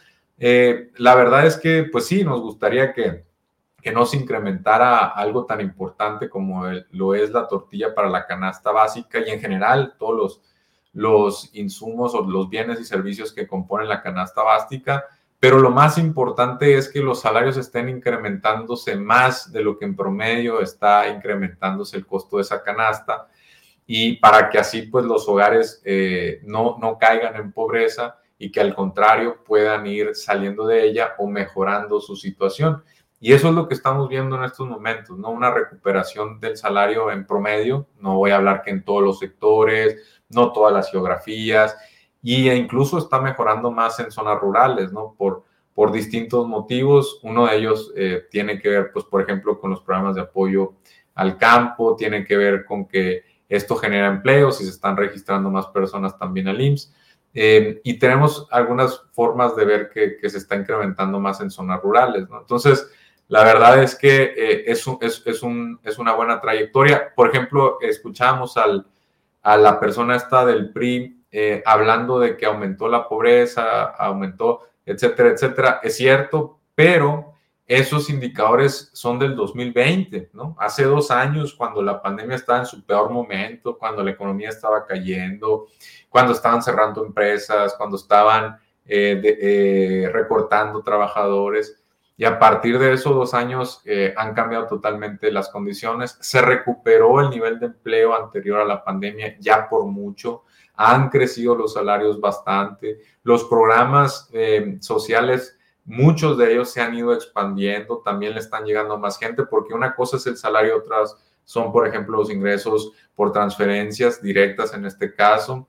Eh, entonces, la verdad es que tenemos un ecosistema muy interesante y yo les aseguro que si, digo, si no hubiéramos una catástrofe en los siguientes meses, pero el Coneval ya está probablemente midiendo en estos momentos la pobreza, lo mide cada dos años, en, esto, en este caso de 2022, y al momento de compararla con el 2020, vamos a ver que millones, millones de personas abandonaron la pobreza, ¿no? Ya lo estamos viendo en algunos indicadores que tienen que ver con pobreza laboral, que ha venido disminuyendo gracias a mayor empleo, gracias a mayores salarios. Y en ese sentido, la dirección es la correcta. Y, una vez que se publiquen en 2023 estos indicadores por parte de Coneval, eh, está, estoy seguro de que vamos a ver una disminución importante en la pobreza. Pues Mario, yo te quiero agradecer muchísimo el tiempo que nos dedicas para explicarnos a grandes rasgos lo que tiene que ver con el presupuesto 2023 y el impacto que va a tener en nuestras vidas. Si me permites, te estaremos buscando porque apenas va a iniciar la discusión del presupuesto y van a salir detalles que serán cada vez más específicos, pero creo que esta fue una primera mirada a este presupuesto 2023 desde, una, desde un análisis bastante objetivo, datos y bastante certero. Así que te agradezco infinitamente, mi querido Mario. Y si me apoyas diciéndole a la gente dónde pueden seguirte en redes sociales para conocer lo que publicas, porque constantemente estás publicando este, datos, gráficas sobre varios temas que creo que pueden abonar muchísimo a la discusión pública. Claro que sí, me, cierro con eso, eh, invitando a la gente que me sigan en Twitter en arroba Mario-Campa, Mario-Campa es mi Twitter ahí me pueden seguir. Eh, y eh, también haciendo nomás un, último comentario de que eh, la ley de ingresos tiene que ser aprobada por la Cámara de Diputados el 20 de octubre, por la de senadores el 31 de octubre y el presupuesto de egresos de la federación tendría que ser aprobado a más tardar el 15 de noviembre. Esos son los plazos que se están manejando, nomás para que se ubiquen un poco en la discusión, en los tiempos y con gusto en una próxima colaboración podemos platicar todavía más a fondo de lo que lo hicimos hoy, Meme. Pues Mario, yo te agradezco mucho, estaremos pendientes y te mando un gran, gran abrazo. Mil, mil gracias. Gracias, buenas noches. Pues ahí lo tienen, insisto, y le agradezco muchísimo a Mario, que es buenísimo para explicar temas tan complejos como mediciones PIB, eh, inflación, deuda, que no es deuda, pobreza, e, es complejo y bien rescata el tema de la pobreza, producer. Dice, la pobreza eh, las mediciones que están utilizando para hablar de pobreza son del 2020, cuando estábamos en pleno apogeo de la pandemia, cuando la gente tenía que estar dentro de sus casas y los que salían a las calles, exacto, no había, a ver, los que tenían, los que tenían la posibilidad de encerrarse se encerraban, pero los que no tenían la posibilidad, exacto, pero los que no tenían la posibilidad de encerrarse o los que hicieron home office, pero los que no tenían la posibilidad de encerrarse salieron a perseguir la chuleta a la calle y no había quien les comprara. Era muy poco lo que estaba en las calles. Algunos empezaron a establecer dinámicas que no, que márqueme por WhatsApp, se lo llevamos a su casa, pero por supuesto que no es suficiente. La, la dinámica justo en el momento era o me muero por COVID o me muero de hambre. Y eso es algo que no entendían, por ejemplo, los políticos. En su momento que hicieron los del PRI, los del PAN, proponer un eh, ingreso básico mensual. ¿No? El famoso ingreso básico que estaban proponiendo para que se le entregara a las familias. ¿A qué familias se les iba a entregar en particular? Sí, era muy complejo era un esquema muy complejo porque ya tenemos un esquema de entrega de programas sociales que no se dejaron de entregar, ¿no? Que vaya, de no haber sido por esos programas sociales, yo no sé dónde estaríamos, porque muchos de estos programas sociales lo que hicieron fue como, vaya, evidentemente es poco comparado con las necesidades que tiene la gente, pero lo que hicieron esos programas sociales era como, vamos a circular la economía desde abajo. Y la propuesta del presidente es, vamos a activar la economía desde abajo, que sean el consumo de las mayorías el que empieza a activar el, que empieza a activar el mercado, la famosa oferta y demanda. Esto molestó a los empresarios como nunca en su vida porque normalmente en tiempos neoliberales el subsidio hubiera llegado directamente a las empresas para que entonces la empresa pudiera eh, desarrollar más empleo, que esa era la dinámica de toda la vida. Pero ¿cómo llegaba el empleo? En outsourcing. ¿De qué me están hablando? ni siquiera con seguro, ni siquiera con prestaciones. O sea, por aquí llegabas y a cada tres meses tenías que renovar contrato. ¿Por qué? Porque no existían las, o sea, no, no, ni siquiera todavía hay empresas que se resisten a entregar las prestaciones de ley cuando hay varias formas de contratación. Nadie les está diciendo que tienen que contratar todo, o sea, como con un contrato fijo de años. Hay contrataciones temporales, están los eventuales, hay varias formas de contratación, pero no, gracias a las administraciones panistas se da vida al famoso outsourcing, que fue una gran manera en la cual las empresas lograron evadir sus responsabilidades con el trabajador y por ende con el Estado. ¿no? que evaden el pago de prestaciones y de ahí que gran parte de mi generación eh, de por sí ya algunos antes que nosotros, pero mi generación, los famosos millennials, no tenemos, y lo digo mil veces y lo seguiré diciendo mil veces más, no tenemos ni siquiera certeza de, vayan, no sabemos lo que es una Afore. Los que tienen trabajos fijos, que son los venos o aquellos que llegaron a trabajar en gobiernos, sí lo saben, pero ¿y los demás, apá? Yo, o sea, es que no todos tienen Afore, ajá, vas a ver tu Afore y está en menos cero es lo peor del caso, ¿no? Entonces, eso es lo que venía con las administraciones neoliberales, un subsidio a las grandes empresas y cero al, pueblo. Otra cosa importante hacer, la, diferencia también, tiene que ver con estas proyecciones. Yo no sé, y, pondría sobre la mesa, si en tiempos eh, de Calderón, si Calderón hubiera pronosticado cuando le tocó la, la influenza un crecimiento, si Moody le hubiera dicho que no, que estaba loco, ¿cómo se le ocurría? Hacer una proyección tan ambiciosa de su crecimiento con una pandemia. Pero ¿saben ahí cuál fue el factor diferenciador? Que aquí no, no se está tomando en cuenta y eso es muy interesante. Que en tiempos de Calderón, mientras estaba la influenza, el señor ya estaba planeando y destinando presupuesto para la famosa estela de luz, porque se dio bajo el periodo. ¿Alguien le dijo algo a Calderón sobre la estela de luz que se estaba cotizando en el mismo momento en donde estaba la influenza, la emergencia de la influenza? Que no es lo mismo que a COVID, ¿eh? o sea, no, no, podemos eh, comparar en cuanto a magnitud de afectados, de afectados porque la influenza no, no, no afectó tanto como afectó eh, COVID. Pero que una persona que se dice que nos, viene, nos quiere venir a dar lecciones de no sé qué, de, economía y de moral y no sé qué tantas cosas quiere venir a dar lecciones de Calderón. En su administración, en tiempos de crisis, decidió invertir presupuesto y destinar presupuesto a una madre, a una chingadera, y pues lo digo, perdón que lo diga así, pero es que no le encuentro otra razón de ser. Es que eso, es lo que es. Ni, una, alumbra, ni alumbra, o sea, ni siquiera sirve como foco. Es un poste, eh, es un intento de suavicrema enorme que a lo más que se llegó a convertir, y no fue por Calderón, sino fue por las víctimas, fue un monumento a las víctimas, ¿no? Un antimonumento que sirvió para recordar a víctimas de tragedias. Pero de ahí en fuera, esta madre no, no hace nada, pero se gastaron una gran cantidad en construirla. Y nada más por construir esa madre, incrementó el PIB. Nada más por construir la famosa suave crema. Entonces, la pregunta que yo siempre voy a tener en mente es por qué las calificadoras no toman en cuenta, por ejemplo, dentro de sus estimaciones, obras como el tren Maya, que simplemente por el hecho de construirlas deberían de estar incrementando el PIB. Ahora, definitivamente para que incremente el PIB tiene que estar terminadas, o sea, eso, eso es un hecho.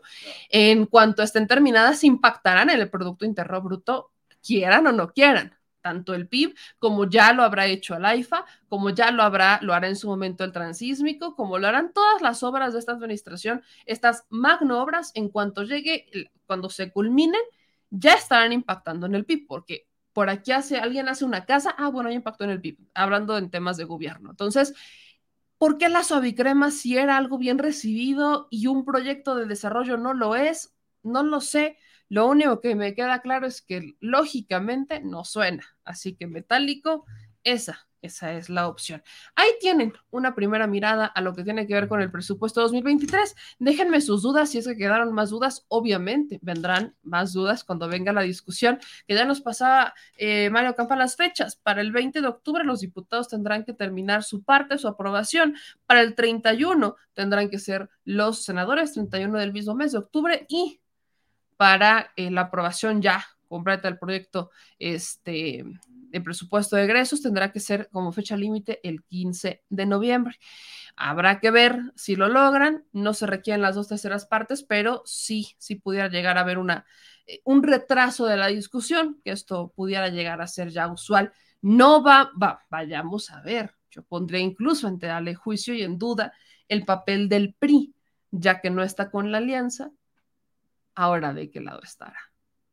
Veamos cómo esto funciona. Amigos, ayúdenme a compartir. Estamos en la recta del final del programa y yo les agradezco a todos. Ahorita voy a leer algunos de sus comentarios, pero para darle continuidad justamente a lo que tiene que ver con el PRI, PAN, PRD y demás, quiero ponerle algunos posicionamientos muy interesantes, pero ahora del lado del Partido Acción Nacional. En cuanto a la discusión de estamos, estamos ante una discusión de divorcio estamos en medio de un pleito familiar, pleitazo familiar, de esos que, vaya, ni la Rosa de Guadalupe los ha retratado en su historia. Solo que aquí dudo que llegue la brisa y se presente una rosa. Lo dudo. ¿Qué es lo que pasa? PRI, PAN y bueno, PRD, por no ser eh, excluyentes. PRI, PAN están en guerra total. Ellos, hay voces como por ejemplo Beatriz Paredes, que dice que sería una catástrofe destruir la alianza, que no, no pudiera ser por sentido común, alguien que tiene sentido común no estaría en contra de esta alianza, eso lo dice Beatriz Paredes del PRI, también lo dice Miguel Ángel Osorio Chong, pero mágicamente el PRI, al PRI de Alejandro Moreno Cárdenas, porque es al PRI de Alito, curiosamente no es al PRI que está en contra de Alito, sino que es al delito, le dio como una crisis de dignidad mínima, no, tampoco aspiremos a tanto, pero sí le dio como una crisis de dignidad al PRI y dijo, aquí nadie me mangonea más que yo. Aplicó Alejandro Moreno Cárdenas la de, nadie va a venir a, hablar mal del PRI, solamente yo lo puedo hacer, yo solamente puedo hundir al PRI, pero nadie más lo puede hacer.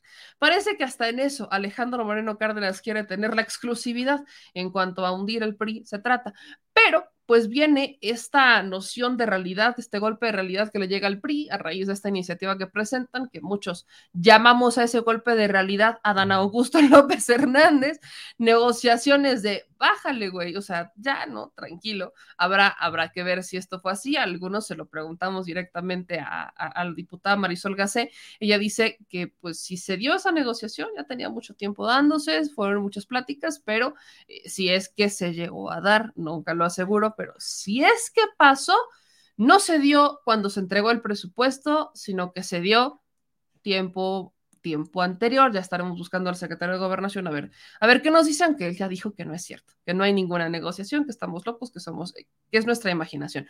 Pero mágicamente el PRI cambia de parecer y eso no es coincidencia y mucho menos en política. Así que, entrados ya en materia, presentan esta iniciativa de la Guardia Nacional, generan un caos y que el PAN presenta la iniciativa de divorcio oficialmente.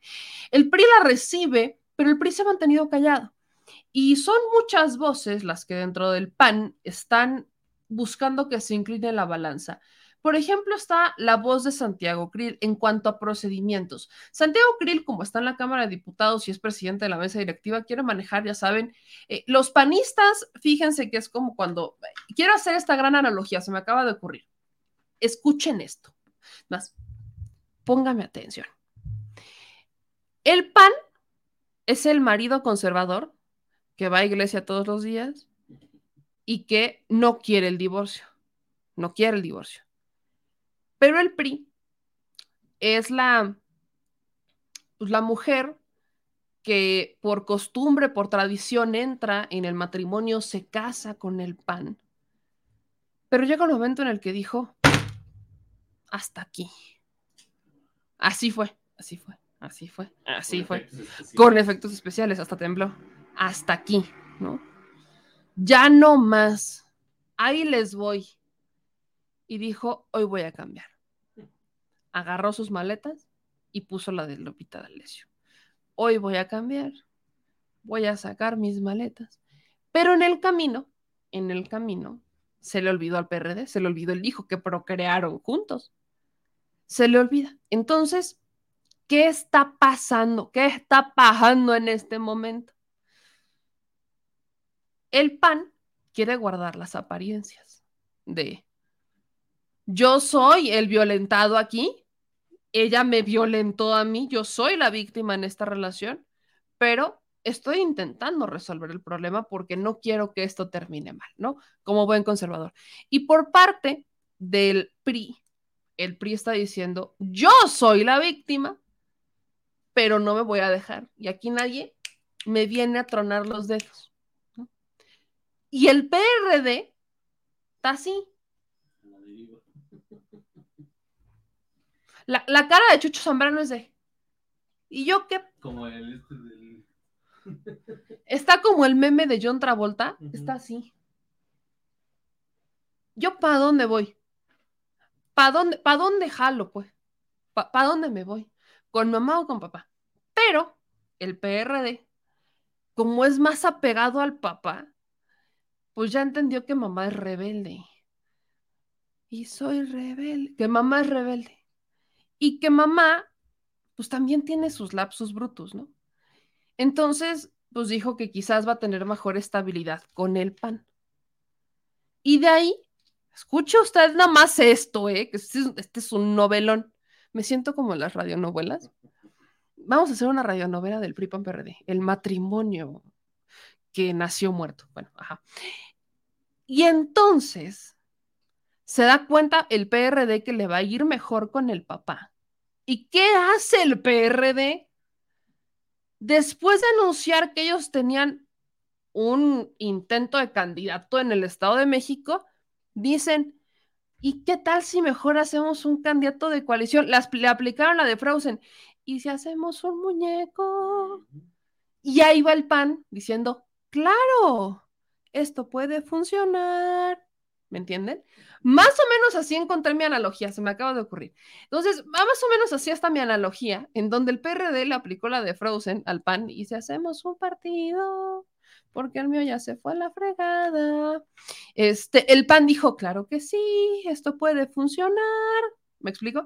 Y de ahí que el PRI anda frustrado. El PRI anda frustrado, si ustedes se dan cuenta, buscan las redes sociales del PRI y buscan respuestas a lo que hoy dicen personajes como el senador Damián Cepeda, lo que dice este Santiago Krill, y no existe ningún tipo de posicionamientos del PRI. O sea, el último posicionamiento que da el PRI en, en su rol de, de mamá rebelde, de mujer rebelde, de hoy voy a cambiar.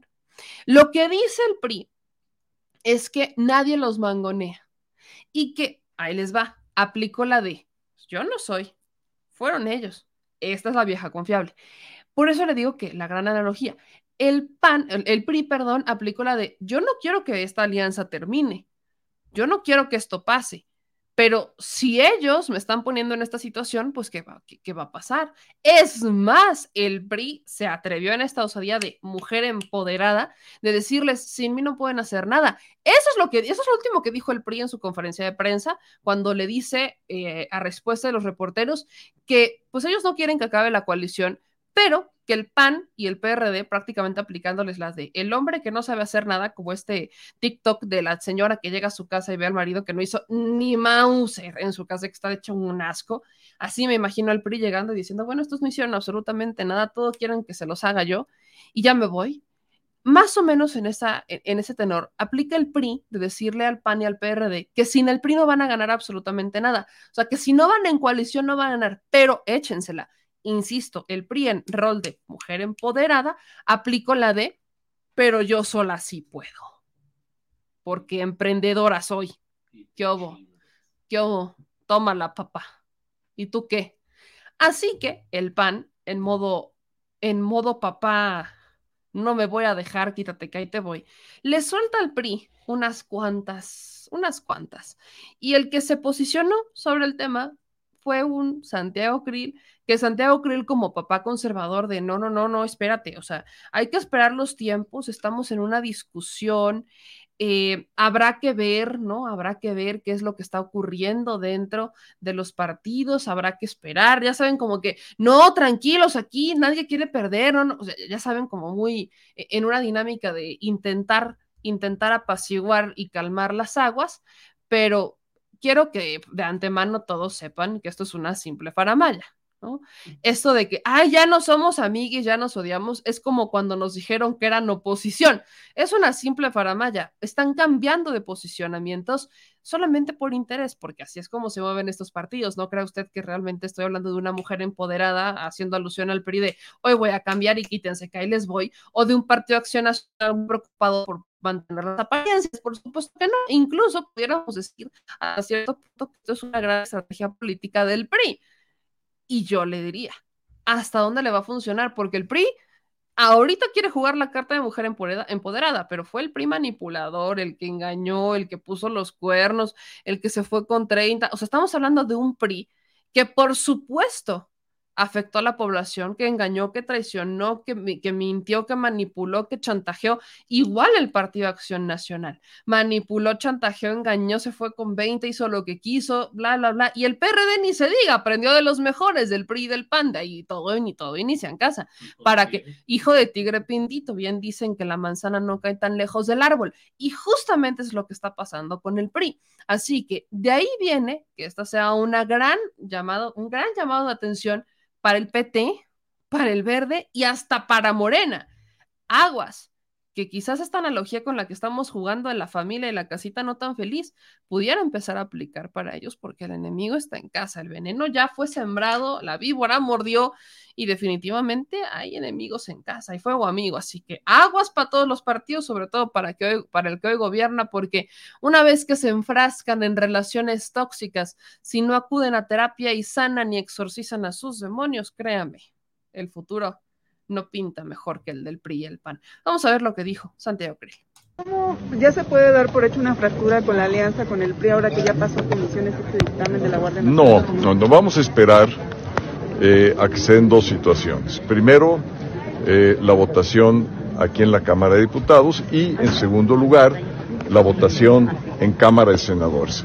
Acordamos ayer en la Comisión Permanente eh, ya no eh, calificar de ruptura o de suspensión, sino simplemente esperar. Vamos a esperar porque entendemos que la alianza es fundamental para mucha gente eh, para quienes no están eh, en eh, la alianza gobernante. hemos tenido pues muchas peticiones, entonces vamos a hacer las cosas de una manera que podamos buscar por todos los medios sostener la alianza, pero por otra no podemos dejar de señalar dos cosas. Primero, la misma situación eh, que se presentó eh, por falta de conocimiento nuestra de esta iniciativa, por falta de conocimiento porque no nos informaron, eh, y lo segundo porque eso ya era un acuerdo que no íbamos a tocar nada que pudiera tender a la militarización del país. que los senadores no voten a favor. este, pues lo ideal, lo, lo ideal sería que no se votara a favor desde la Cámara de Diputados y en todo caso, si se vota aquí, eh, pues que los senadores, el bloque opositor de allá, eh, pudiera hacer la labor de contención para que no pase la reforma constitucional en el Senado. Una vez que estos dos acontecimientos ocurran, vamos a volvernos a reunir en el partido y, a tomar ya una decisión al respecto. ¿Se dan cuenta? escuchando a Santiago Krill me recordó como al papá que se acaba de dar cuenta que su hijo está, su hija está embarazada y la manda a esconder a un rancho lejano para que no vean que está embarazada durante nueve meses y después regresa y mágicamente tiene un hermanito nuevo. ¿A qué voy con esto? Guardar las apariencias. Vamos a esperar, vamos a mantenernos todos tranquilos, nadie diga nada. No, no, no, no, no, ya no hablamos de una separación. Insisto, el famoso feeling conservador, o sea, e, el sentimiento conservador ahí está presente en los panistas. Esto es indudable. Están queriendo taparle eh, el, sol con un dedo, están queriendo decir que no hay una ruptura. Por supuesto que existe esta ruptura, pero insisto, no es algo que nos deba de preocupar, simplemente es para tenerlo en materia, así como hoy están juntos, mañana no lo estarán, pero en lo privado son amigos el PRI, PAN, el PRD y algunos de Morena se manejan de esta manera. Consideran que el ser enemigos públicamente no los obliga a ser enemigos en lo privado porque las ideologías que representan son solamente eso, de dientes para afuera. Ese es el problema. Si bien es cierto que no necesariamente tendríamos que ser enemigos de todos los que, con los que no estamos de acuerdo, también es cierto que cuando tienes posiciones completamente opuestas de cómo se debe de llevar no solamente un país, sino de cómo conducirte ante el mundo, no es como que te vayas a tomar un café, digo, te los encontrarás en la calle, ah, muy buenas tardes, saludas y listo, pero no es como que te los vayas a invitar a la boda de tus hijos, por ejemplo, ¿no? No es como que los vayas a invitar a tu boda, por ejemplo. O sea, son, son varias cosas que, que, por supuesto entran dentro de los cuestionamientos que hacemos a la política tradicional, en donde vemos que en lo privado son amigos, pero en lo público se odian y después se aman y después se vuelven a odiar y es una relación bastante tóxica. Pero fundamentalmente, esta es la, o sea, aquí hay, hay distintos tipos de integrantes de la familia, ¿no? Santiago Krill es a la conservadora de decir, no, no, no, no, no, eh, no, espérense, no vamos a decir que estamos divididos, vamos a esperar y vamos a ver qué es lo que va a pasar. Estamos indignados porque no nos avisaron de su iniciativa, porque ya habíamos acordado que nunca íbamos a tocar este tema y rompieron el acuerdo. Así que esta es la posición de un partido de acción nacional como, como el que encabeza Mauricio Curi, pero eh, desde la visión de los eh, fundadores del, no fundadores del partido, pero miembros más, con más arraigo y más raíces en el PAN, de decir, vamos a esperarnos. Pudieran existir negociaciones. Pero existen otras visiones, como la del senador Damián Cepeda, en donde dicen que esta es una oportunidad de oro. Así que aplicó la de, esto es lo que yo estaba esperando. Libertad, de aquí soy de aquí soy. Ya estaba yo a punto de preponerte el divorcio, pero me lo pediste tú a mí, así que pues vámonos con esta y de aquí al infinito y más allá. Así que escuchen al senador Damián Cepeda decir que esta es una gran oportunidad de oro para el Partido Acción Nacional para separarse de una alianza que nunca debió de haber existido. Escuchen esto. ¿Qué está pasando con el PRI? Es una oportunidad de oro para el PAN para romper una alianza que jamás debió de haber existido. Lo he dicho de manera categórica, la alianza PAN-PRI no tiene razón de ser, particularmente por tres motivos. Es una incongruencia histórica, nosotros nacimos como un partido que buscaba cambiar un sistema que consideramos dañino que implementó en México el PRI ¿por qué habrías de querer que regresen a gobernar? Segundo, porque no compartimos visión de gobierno, no pasada, sino actual. Los últimos estados que han estado bajo elección, Oaxaca e Hidalgo, gobiernan tan maravillosamente bien que queremos que continúen gobernando. Por favor, hombre, si tienen al estado, por ejemplo, en Oaxaca, hundido en la pobreza extrema, ¿por qué habrías de querer que continúe haciéndosele ese daño a ese estado? Y tres, lo que nos tiene hoy con el problema, Hoy no compartimos institucionalmente lucha genuina por evitarle el daño a este país que le está haciendo Morena. Yo no sé por qué le sorprende el transitorio. Lo que a mí me sorprende es que le sorprenda a quienes hicieron la alianza que el PRI actúe de esa manera. Pues si no solo le dieron un transitorio, sino que aprobaron la Guardia Nacional Militar en la Cámara de Diputados en este gobierno, no hace quién sabe cuándo, en este gobierno le dieron los votos para la reforma constitucional, para la Guardia Militar, para siempre, no para cinco años, no para siete años, para siempre. Entonces, ¿qué te sorprende que hoy le estén presentando eso? No, si lo que sorprende es la ingenuidad. En política es un pecado capital la ingenuidad y ha abundado la ingenuidad de quienes han hecho esta alianza con el PRI. Y no solo eso, sino cuál es la otra reforma más dañina que ha hecho Morena. La educativa. Vean lo que está pasando en educación y con qué votos la lograron. Con los votos del PRI. Entonces, ¿de qué me están hablando? Cuando hablan de, es que es para salvar a México, pues si cuando se ponen los temas centrales a debate, le dan los votos para que le hagan daño a México. Es que la reforma energética, porque no los pelaron, presentaron una iniciativa que le daba a Morena lo que quería en la reforma constitucional en el marco de las elecciones. Casualmente del grupo de Hidalgo, pero Morena no les compró el anzuelo. No nos salvaron a la patria, no los pelaron en su negociación. Entonces, hoy que estamos viendo esto, lo más grave de esto no es que no es el tema debate. Siempre se puede debatir todo, se puede debatir seguridad, se puede debatir el tema que sea.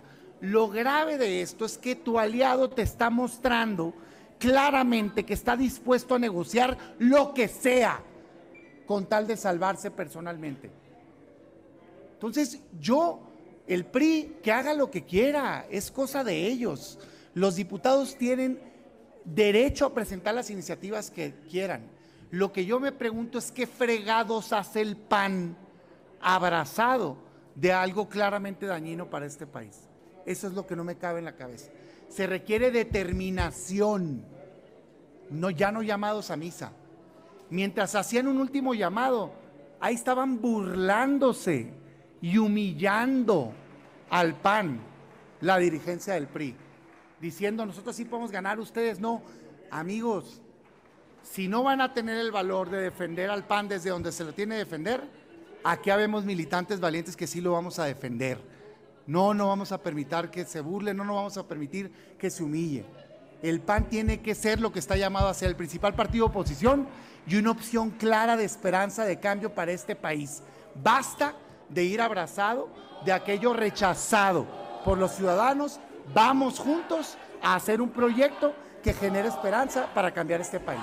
Eso es lo que creo que tenemos que hacer. Ahí está, Nayan Cepeda prácticamente diciendo, quítense que ahí les voy. Hay que generar una división, que el PAN se separe por completo del PRI y que el PAN empiece a generar sus propias opiniones. Habrá que ver, habrá que ver qué es lo que ocurre después de esto, habrá que ver justamente qué es lo que pasa con el PAN y con el PRI, que entrarán obviamente en una discusión y vamos a ver si funcionan sus estrategias. Habrá que ver si ellos, por supuesto, que quieren eh, descartar la, si ellos intentan defender o mantener la, alianza o si definitivamente la van a dar por terminada, al menos, al menos por ahora, porque mañana uno nunca sabe qué puede pasar. ¿Qué tiempo tienen para reaccionar? No, es que no hay tiempo, ellos lo pueden hacer cuando quieran. O sea, eh, eh, pero obviamente se mueve todo lo que viene. No, porque ya vienen, o sea, las votaciones, acuérdate que la alianza fue un tema interno, no, no es un partido nuevo, es un tema interno en donde hoy pueden decir somos alianza y mañana decir no lo somos simplemente, o sea, no es un tiempo de que tengan que mantener. acaba de arrancar el nuevo. Este, acaba de arrancar, ellos ponen sus propios tiempos, ellos tienen sus propios tiempos. Ellos ponen sus propios tiempos, evidentemente es urgente que se decidan porque de eso dependen las votaciones. Entonces, si tienen, por ejemplo, la votación del presupuesto, tienen que decidir antes del 20 de octubre para saber cómo van a votar. O sea, si van a, si van a tomar decisiones en bloque o como grupo, eh, como alianza, pues entonces deberán de, de, decidir si lo van a hacer unidos o separados y ya cada quien tendrá que definir si la alianza incluso, si la alianza es PAN y PRD, entonces me imagino que harán un nuevo evento para hablar del PAN y del PRD, este, intentarán ya desesperadamente convencer a Movimiento Ciudadano, por ahí pudiera ser que el PRI quiera hacerle ojitos a Movimiento Ciudadano, que ya lo hemos visto, ya hay uno que otro comentario de Alejandro Moreno Cárdenas, como haciéndole cosquillas a los del PRI para que pudiera dividirse ahora la alianza PAN, PRD y PRI Movimiento Ciudadano, que esa pudiera ser otra opción, y habrá que ver si esa opción la toman los del Movimiento Ciudadano, que dicen que ellos no hacen alianzas con nadie y que ellos son diferentes. Habrá que ver si esto también funciona, pero tristemente este, pues tristemente para ellos diría, porque para nosotros es un show bastante entretenido ver cómo se están disputando las votaciones. Recordemos que esta alianza funciona en las votaciones y es ahí donde tienen eh, el tiempo. ¿No? El tiempo está justamente en, la, en el límite conforme a la votación del presupuesto, pero ellos, ellos deciden es, su decisión. Ahí no hay como un tiempo oficial determinado, sino que es, meramente interno.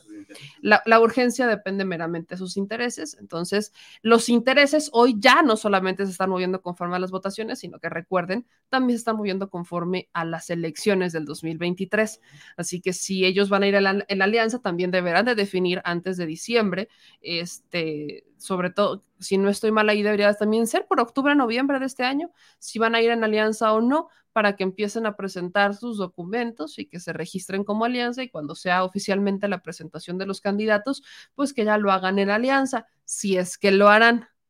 Habrá que ver, habrá, habrá que ver, habrá que ver. Ahora, vamos a, a otros, tengo dos temas nomás, voy a cerrar con una editorial, pero eh, quería antes ponerles este video porque el día de hoy eh, se otra vez se, hace esta presentación o representación del libro de Manuel Stiles que tiene que ver con el caso Vallarta, en donde obviamente estuvieron hermanos y sobrinos de Israel Vallarta contando de primera mano sus experiencias y explicando las inconsistencias que existe. Mari, Mari me, ha contado algunas cosas y yo celebro que hoy las, las hiciera públicas relacionadas con el caso de Israel Vallarta, como por ejemplo que ya se ha sentado con la secretaria de Seguridad Rosa Isela y que eh, ya eh, le dicen que existe una instrucción presidencial para liberar a Israel Vallarta, ¿no? Para hacer todo lo posible para liberar a Israel Vallarta y que existe ya un grupo de abogados analizando el caso, lo cual es importante tomando en cuenta que prácticamente a los hermanos y sobrinos que ya están fuera de prisión fueron exonerados, ellos fueron exonerados y eh, estaban presos por exactamente el mismo delito que Israel Vallarta. Y recordemos que dentro de prisión hay tres Vallartas, dos hermanos y un sobrino. Todavía quedan tres Vallartas dentro de prisión bajo un proceso eh, penal perseguidos por presuntamente pertenecer a una banda de secuestradores cuando no había absolutamente nada. Muchos me han preguntado de este caso y son muy insistentes y yo insisto una y otra vez, no existen elementos que conozcamos sobre este caso, no existen pruebas. Me dicen sobre el caso de Valeria, que es la segunda carpeta a la que se, se ha referido desde la Secretaría de Gobernación no solamente desde Olga Sánchez Cordero, sino también desde el propio eh, secretario de Gobernación Adán Augusto con la información que deja la Secretaría de Olga Sánchez Cordero. Se, hablan, ah, se habla de una segunda carpeta de investigación que es la que impide que se le pudiera dar una exoneración a Israel Vallarta como se les dio a los demás por el montaje. Pero ahí le va. Eh, justamente hoy lo decía René Vallarta, que apenas sufrió otro atentado en diciembre, en donde él rescata, él recupera, él recuerda lo que pasó con el caso de Valeria, de cómo fueron las autoridades, y es lo que he intentado decir mil veces, cómo es que las autoridades en el caso de Israel Vallarta fueron las que dieron los testimonios, manipularon a las personas para que dieran testimonios y ellos eran los que decían qué es lo que había pasado. En el caso de Valeria, que esto está documentado en el documental de Netflix, pero falta esta parte en particular que les voy a mencionar, que lo menciona el día de hoy eh, eh, René Vallarta, del caso Valeria. En el documental, eh, y es el primer capítulo, de hecho, les dicen cómo el caso Valeria es el primer caso antes de todo el montaje y antes de absolutamente todo. el primero fue Valeria. Entonces, Valeria fue secuestrada y Valeria, eh, presuntamente en una declaración, dice que los policías fueron por ella a su casa, se la llevaron a pasear y le dieron un rol prácticamente por una zona y que mágicamente aparece un Volvo en donde iba Israel Vallarta y en el que le preguntan a Valeria si esa era la persona, si la había identificado y Valeria apunta a que la persona que acaba de ver pasar en un Volvo casualmente en un paseo con las autoridades, usted lo, lo utópico que resulta esto, eh, era la persona que ella había visto de reojo en el secuestro y a la que había después posteriormente escuchado dentro de las conversaciones. Oiga usted nomás. Cuando pasa el caso, Valeria dice que ella nunca fue a dar ningún paseo, que ella pues nunca le dije, ella nunca señaló a absolutamente nadie.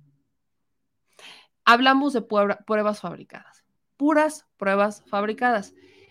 ¿Qué es lo que pasaba? Ahí es en donde entra el factor Isabel Miranda de Wallace. Esta era la señora que cuando había víctimas, ella manipulaba a las víctimas como una voz eh, autorizada por haber sido víctima presuntamente del asesinato de su hijo, por haber sido una mujer a la que le dieron un premio. Fíjense, si, si lo piensan honestamente en su momento, pega. O sea, es una estrategia que pegó en su momento. Eres víctima de un secuestro y de la nada se te acerca una señora a la que mediáticamente han puesto como eh, el azar eh, de las víctimas, que ha abrazado a las víctimas de secuestro porque vivió lo mismo. Inmediatamente empatizas con la señora porque la señora llega con la bandera de, diferente, de, de, de defenderte a capa y espada, ¿no? Y entonces, después de estos acercamientos que tiene la señora preocupadísima por ti, mientras tú estás evidentemente en un shock te acaban de secuestrar o secuestraron a un familiar, Llega la señora y ella empieza a meterte ideas en la cabeza. Y entonces ella te dice, no, es que esa persona que acabas de ver ahí, ese es tu secuestrador. O ese es el secuestrador de tu familia. ¿Qué es lo que pasa por tu mente? Pónganse en ese momento y en ese lugar. ¿Qué pasaría por su mente? Vaya, si te está diciendo una señora que supuestamente vivió lo mismo que tú, que supuestamente es víctima, que mediáticamente la tienen como la señora, que ella eh, eh, le dieron un premio de derechos humanos por su lucha, la, la, la, la, la, la, la, la, la, pues tú qué crees que vas a sentir? Evidentemente te la compras. Entonces, eso es lo que hizo Isabel Miranda de Wallace. Se aprovechó de la vulnerabilidad, del dolor y del miedo de las víctimas para llegar a ellas como la defensora y decirles lo que la autoridad quería que dijeran. Porque ella era la voz de la autoridad. Isabel Miranda de Wallace fue una torturadora al servicio del poder y tenemos un video de hace un par de años hablando justamente de esto. ¿Cómo es que Isabel Miranda de Wallace fue una torturadora al servicio del poder? Ella, con tal de que se hiciera venganza en su caso, un caso que es bastante dudoso, del cual hay investigaciones periodísticas varias, la señora llega a un punto de literalmente convertirse en el brazo armado de la, de, de, de la autoridad y de ordenar torturas y de que fueran autorizadas por el propio Calderón. Por teléfono, por teléfono, narrado por las víctimas, por teléfono, sí de, oye, ¿me das chance de, ah, sí, sí, échale.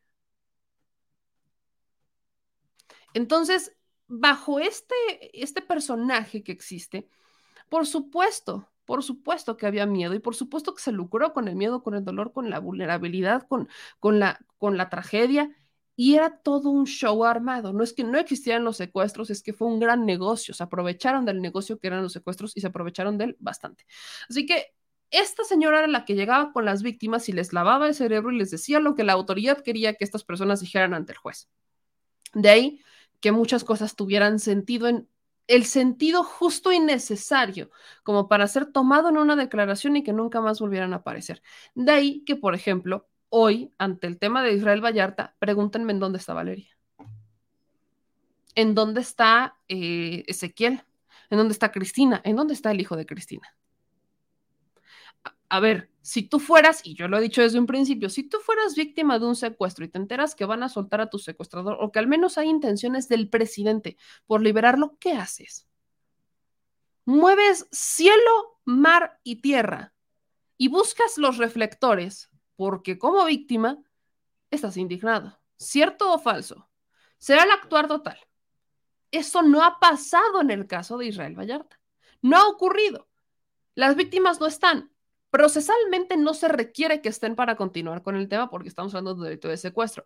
Pero mediáticamente en la discusión no están.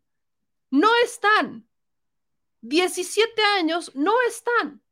Ni siquiera han, vaya, tenemos, tenemos una idea de que ya están fuera de, están, están en Estados Unidos, ¿no? Entonces, una, échate una videollamada desde Estados Unidos, da la cara y no nada más te avientes una llamada en donde, pues dudosamente no sabemos si eres o no eres, porque estamos hablando que la única voz que se llegó a escuchar fue la de un pequeño, de que entonces era un pequeño de ocho años, tendría Cristian, cuando habría sido secuestrado, que habló a el programa de Ciro Gómez Leiva y que ahí habría dicho que estaba preocupado, pero ¿qué certezas tenemos nosotros de que efectivamente es esta persona cuando solamente fue una llamada telefónica de alguien que antes, hace 17 años, tenía 8 años?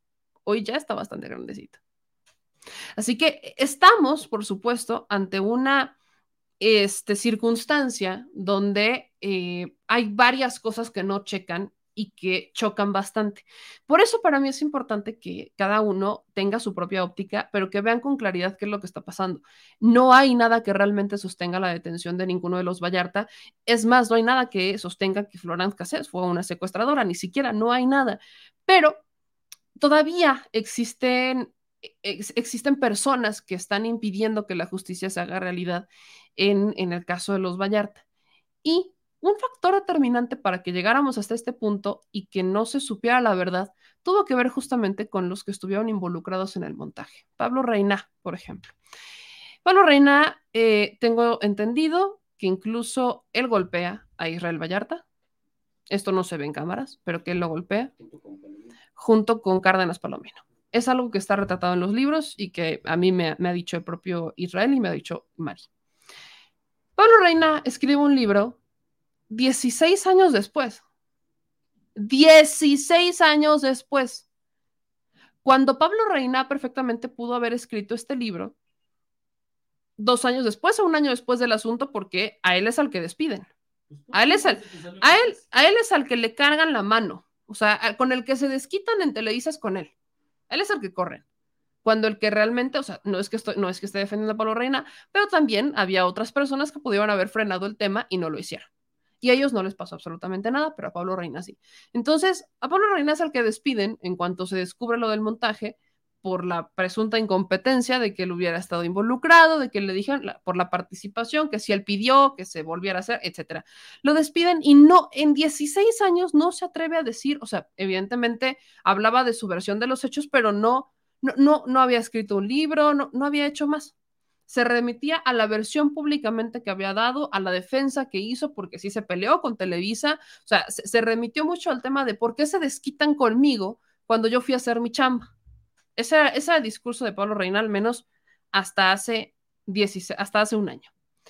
Pasan 16 y entonces Pablo Reina publica un libro con sus testimonios y casualmente saben cuándo lo hace, cuando está el boom de Israel Vallarta, cuando está el boom, cuando ahora sí todas las cámaras volteaban a ver a Israel Vallarta, cuando Milenio está entrevistando a sus hermanos y a sus sobrinos, cuando los medios de comunicación están hablando de Israel Vallarta. Así que sí, de nueva cuenta tenemos a los periodistas lucrando, ahora sí, con el tema.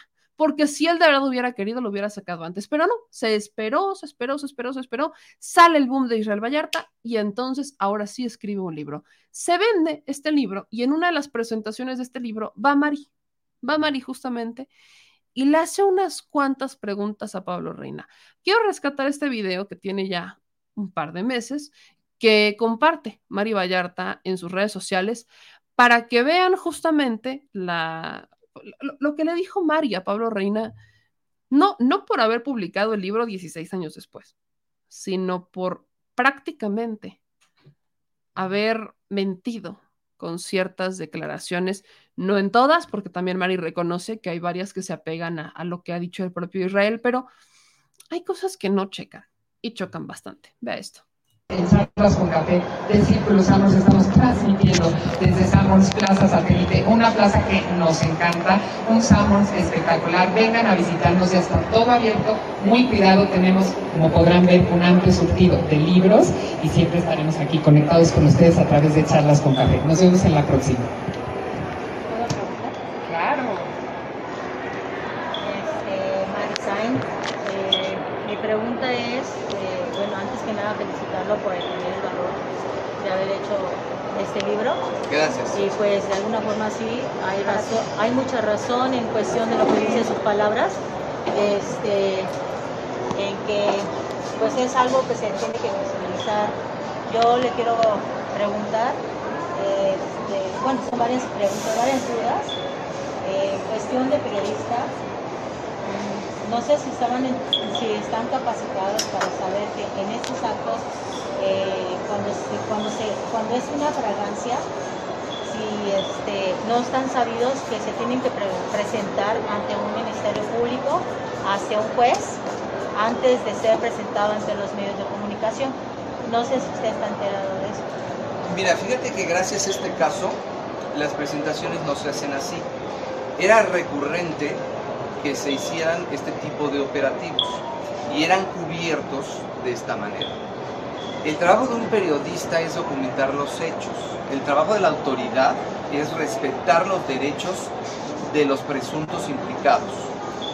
Entonces, esto que tú me preguntas, por supuesto que eh, gracias a este caso se ha, se ha eh, visibilizado y se habla ya del debido proceso y no se hace de esta forma, pero antes se hacía así.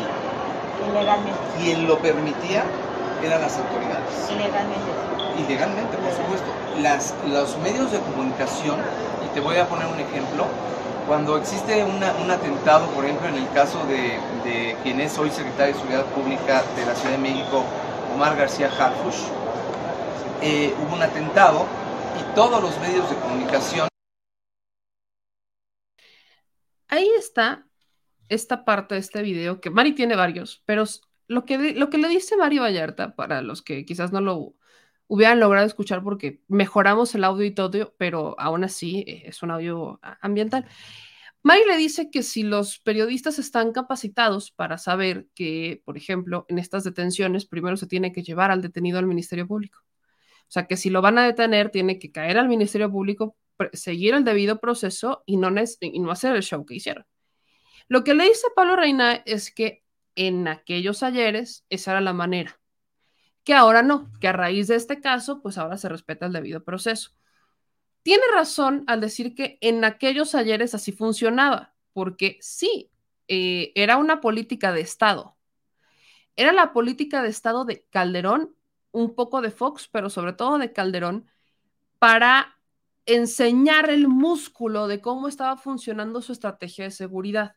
De decir, miren lo que ya logramos. Entonces, por supuesto que buscaba que mediáticamente se vieran todos estos, eh, pues que, que, que se, que sí, que se vieran todas estas detenciones y estos paseos en los que también participaba Isabel Miranda de Gualas como manera de darle legalidad, ahora, ahora sí que fe y legalidad ciudadana de una víctima. Vean cómo lo estamos logrando. Entonces, claro que era una política de Estado. Estoy perfectamente de acuerdo en que el Estado era el que permitía y el que fomentaba que esto ocurriera. Por supuesto que sí. Claro que sí, sí, el, ya, el, el, el, que le da el pitazo a Pablo Reina de que va a ocurrir esto es el propio Cárdenas Palomino. O sea, ellos, y lo he dicho muchas veces, lo que hacían dentro de la Procuraduría, dentro de, las, eh, dentro de los policías y demás, dentro de to toda la corporación, era prácticamente dar los pitazos de lo que iba a pasar, porque era la forma en la que se colgaban las medallas mediáticamente antes de que fueran reconocidos públicamente por la autoridad competente.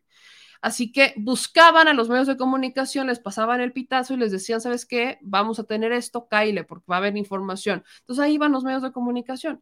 No había mañaneras, no existía eso, ni en sueños iban a ver a Calderón, a Fox o a Peña, sentarse o hablar con la gente mediática, con los medios de comunicación todas las mañanas, vaya, en las toñas no iba a pasar. Eran conferencias de prensa en donde el que daba la cara era el vocero, ni siquiera era el presidente. El presidente estaba en la oficina. Raramente veías al presidente hablar en alguna declaración de prensa, a menos que no fuera un discurso perfectamente bien armado. Así que eh, eh, la, la, manera en la que tenían de pasarse información era justamente a través de estos personajes. Cárdenas Palomino le avisaba. ¿Y quién era el que se llevaba las exclusivas? Televisa. Entraba Televisa y ya que pasaban unos minutos, ahora sí, ya la avisas a los demás. Ya, perfecto.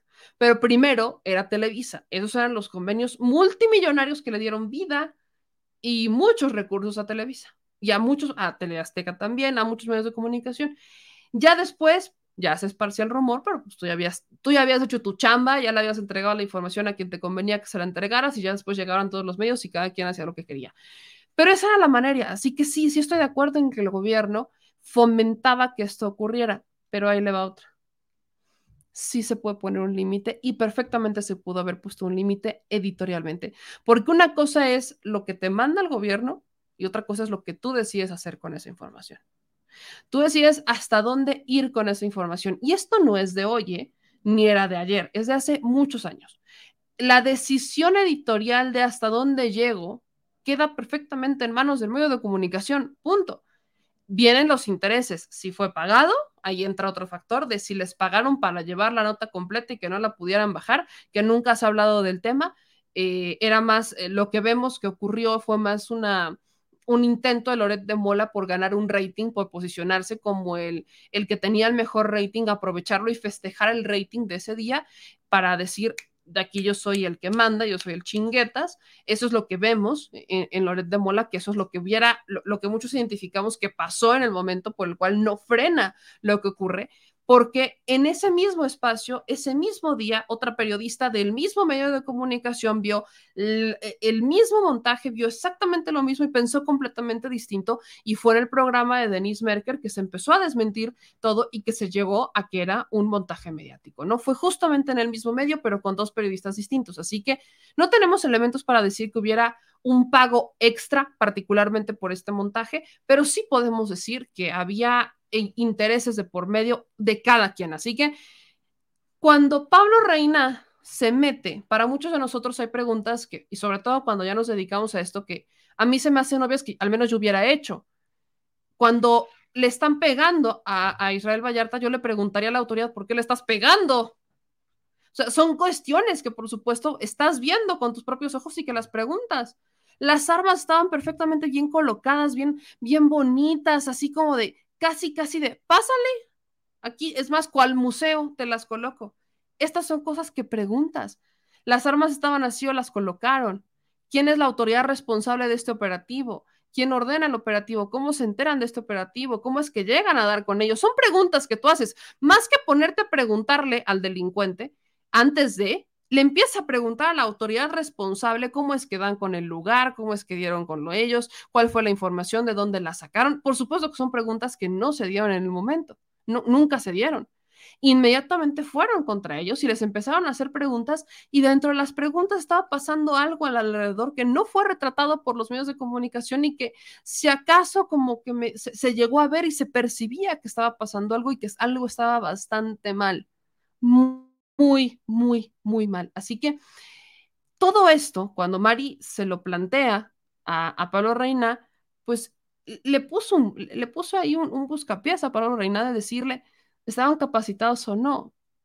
¿Por qué lo permitieron? ¿Por qué permitieron que algo ilegal ocurriera? Y Pablo Reina dice, sí, sí era ilegal. Entonces, ilegalmente participaron dentro de un evento que generó la detención y la tragedia de una familia completa porque no solamente hablamos de los que fueron detenidos, sino de los hijos, las esposas, los esposos, la familia, los abuelos, los tíos, los papás, de la familia completa, que ve y que hoy no puede salir a la calle y que René Vallardo tuvo que cerrar su negocio porque lo, lo volvieron a buscar con miras de volverlo a secuestrar.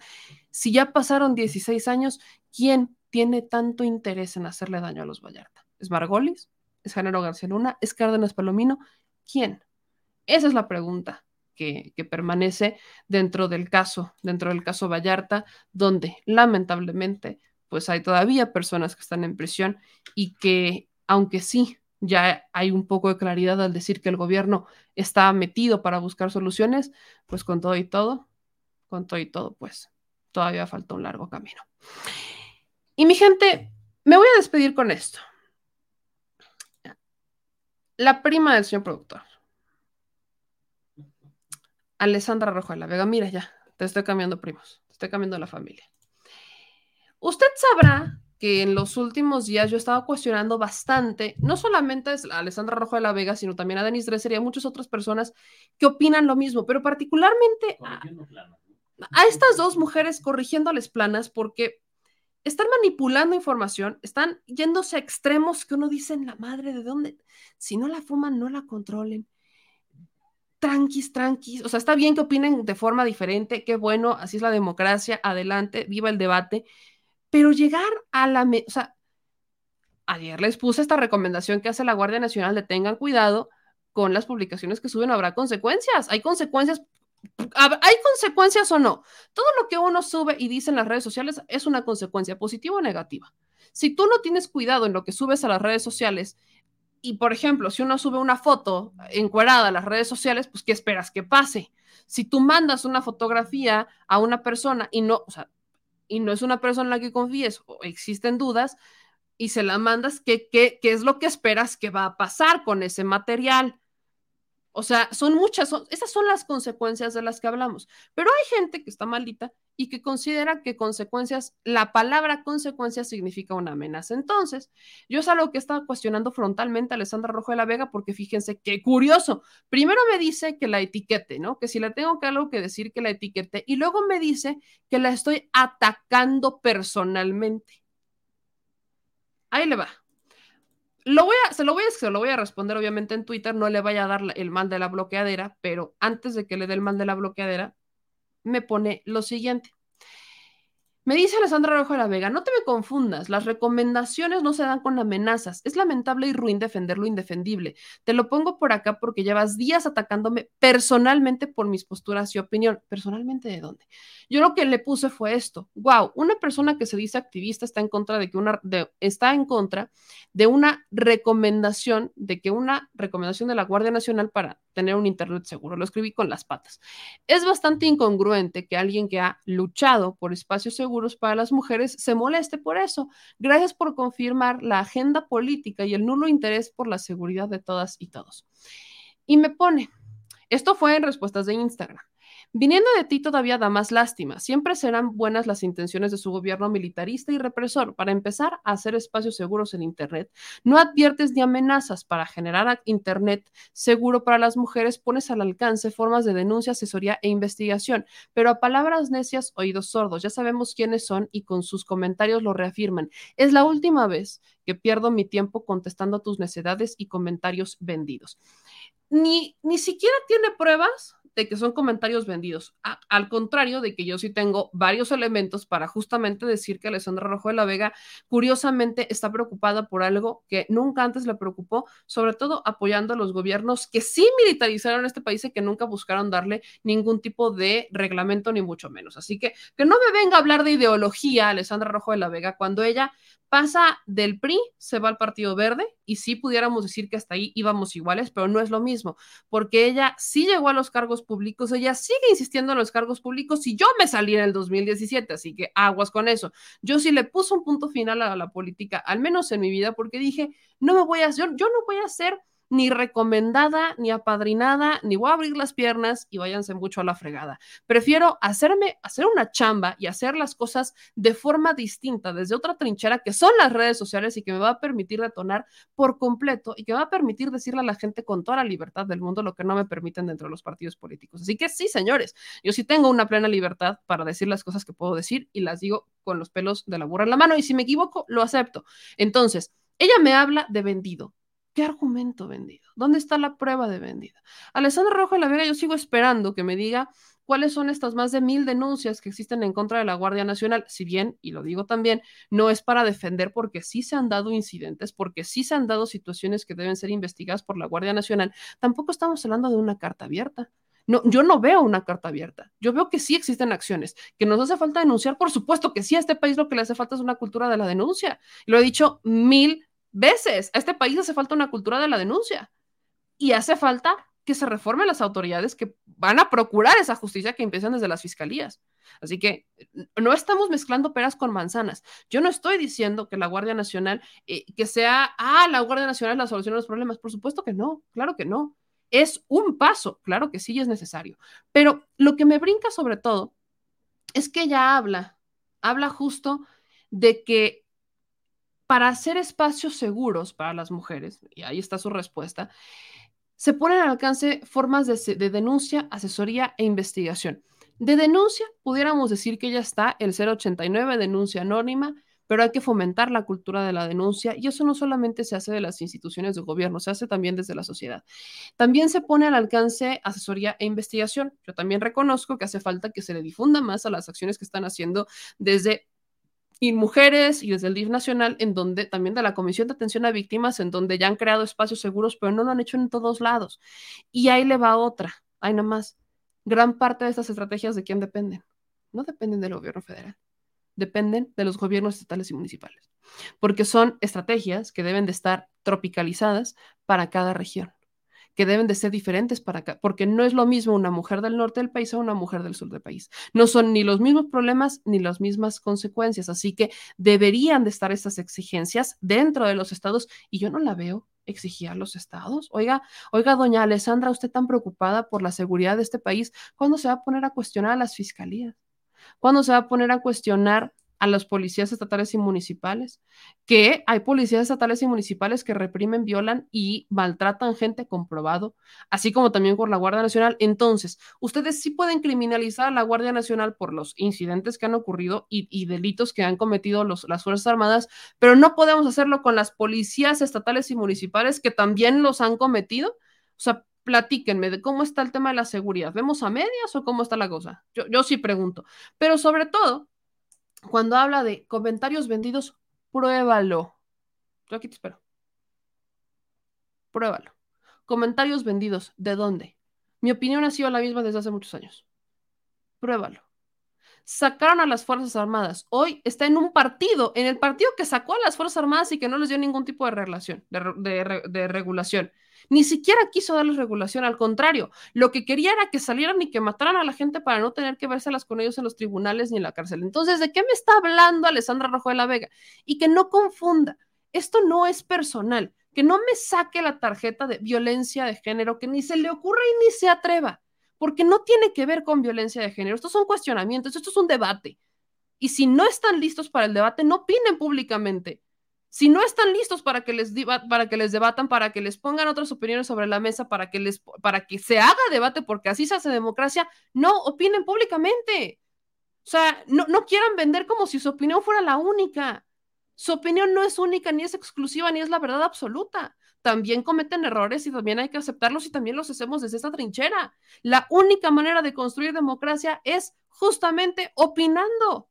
Y si no se van a aguantar, entonces ¿para qué están opinando públicamente? O solamente nosotros tenemos que estar callados aceptando lo que están diciendo de este lado y no decir absolutamente nada. Bueno, pues que somos sumisos o qué? ¿En, qué ciclo estamos? O sea, solamente aplica el feminismo y la sororidad y el activismo y del lado de ellos, pero del otro lado ni se les ocurra porque me están atacando.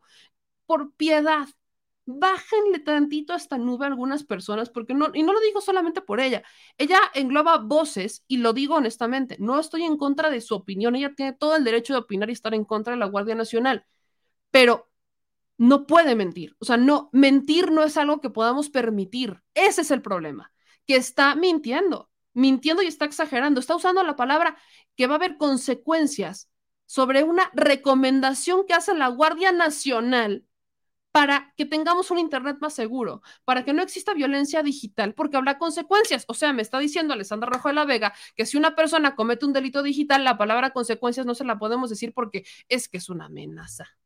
Evidentemente, si una persona comete un delito digital y es denunciado, habrá consecuencias y serán las consecuencias que tengan que ser. ¿De qué me están hablando estas personas que están tan preocupadas por la seguridad? ¿Saben qué es lo peor? Que se están poniendo sacos que teóricamente no van con ustedes. Así que es que es neta que llegamos a este grado de confesión subliminal. Vaya, ¿qué revelaciones hacen intentando defender puntos a los que llaman legítimos y a los que insisten que no son agenda política? Qué cosa tan curiosa, con su no agenda política. Demuéstrame lo contrario y luego hablamos, porque la que está perdiendo el tiempo aparentemente soy yo. Vamos con sus comentarios. Me dicen por aquí. Hablando del grito, mi gente, sí, sí, ¿cómo que no? Sí, van a ir hasta los tigres del norte, mano. ¿Cómo? Otro tipo de grito. Este, vamos, otro tipo, es otro tipo. Van a ir los tigres del norte, hijo. Ajua, ajua. Sí, vamos a andar por allá. Este, estamos definiendo el plan de acción porque va a estar hasta el queque y no va a haber internet adentro. Esto siempre pasa, siempre es un tema, siempre, siempre, siempre siempre es un tema.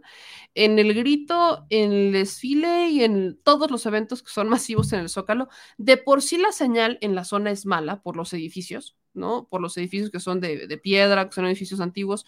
La señal es muy compleja dentro, además solamente llega Telmex, ¿no? La única señal que tienen dentro es Telmex, porque como es el primer cuadro y es de Slim, pues no deja, no, deja pasar a nadie. Así que la única señal que existe es Telmex y, este, por supuesto que vaya, está la opción de irnos a una terraza como lo hemos hecho, pero no, no hay garantías de que vayamos a tener el Internet como quisiéramos. Entonces es probable que nos vayamos a Bellas Artes, es muy probable que estemos en Bellas Artes, donde por supuesto que va a haber banda. ¿Por qué lo digo? Porque va a estar atascado. Se esperan a más de 80 mil personas, si no estoy mal. Ah, Se esperan a más de 80 mil personas en el Zócalo exclusivo, o sea, vaya, aparte de la invitación para hacer el grito, por los Tigres del Norte. Como también ya va, han, se han relajado un poco las medidas por COVID-19, pues también evidentemente va, va a ir más gente que ya está hasta el que de festejar el grito en su casa. Entonces van a caerle más personas, como ya se ha empezado a reactivar la economía, el turismo y todo eso, por supuesto que van a caerle más personas, pero lo más probable es que nosotros vayamos a instalarnos por ahí de, este, de Bellas Artes, que vayamos a utilizar este back y que obviamente vamos a estar usando la transmisión del grito, o sea, vamos a estar cercanos y vamos a tenerles algunas sorpresas para este día, para que vayamos a hacer, por supuesto, evidentemente habrá transmisión especial del 15 y también del 16, para que estén pendientes, para los que dicen que no trabajo. Híjole, manos, 15 y 16, ¿sabían que el 16 es feriado y no se debería de trabajar? a menos que seas medios de comunicación. Entonces, sí, el 16 vamos a andar por allá también en el desfile y este, manda usted.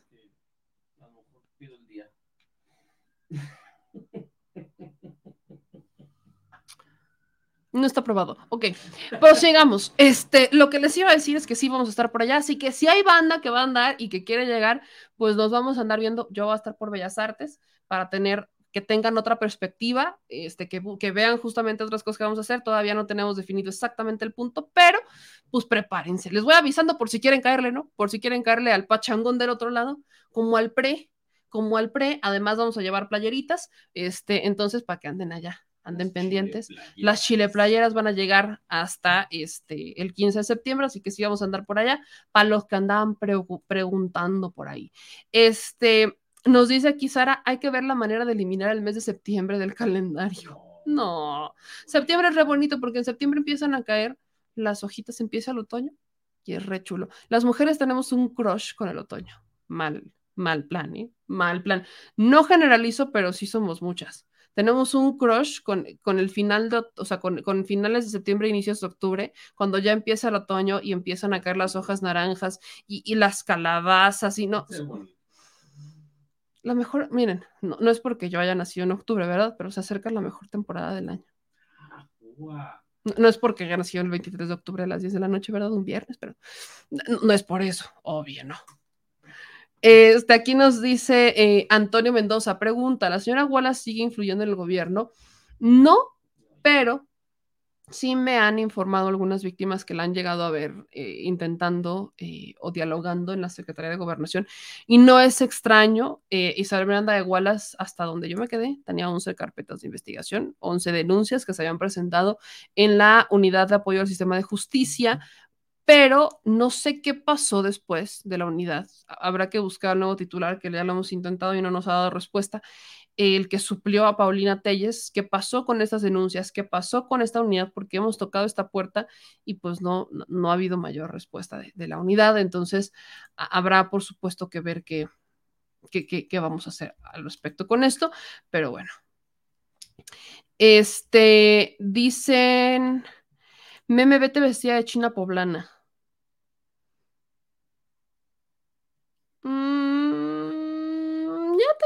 Planes. Sí, ahí sí. Ya tenemos otros planes, ya tenemos otros planes. Sí. Ya tenemos otros planes, porque es que conseguir una falda de la china poblana que me quede, o sea, que sea lo suficientemente larga, es una bronca. Porque normalmente me quedan cortas, como, como chaparrera. Y no, así no va, así no va. No, no, no, hacen faldas de la china poblana para altas, para que me entiendan. Es muy raro encontrarlas. No, no he encontrado una. Desde, 15, desde que tengo 15 años no he encontrado una falda de la china poblana que me quede así al, al tiro, ¿no? Este, dice Mari Landeros, ya no vamos a tener la sección de Chilenomics. Fíjense que eh, hemos buscado a Gus, pero no nos ha contestado. No, sinceramente no sé qué pasó. Eh, lo hemos buscado, lo, hemos buscado desde ya varios meses. Creo que a Gustavo, a Gus Balanza, pero no nos ha dado respuesta. Yo creo que está bastante ocupado, este, pero pues no, no, no, sabría, no sabría decirles más. Este, y de ahí que no hemos tenido Chilenomics. De ahí que, que no hemos tenido Chilenomics. Vamos a intentar a ver si, si nos contesta, pero pues no, no nos ha, ha dado mayor respuesta, pero bueno.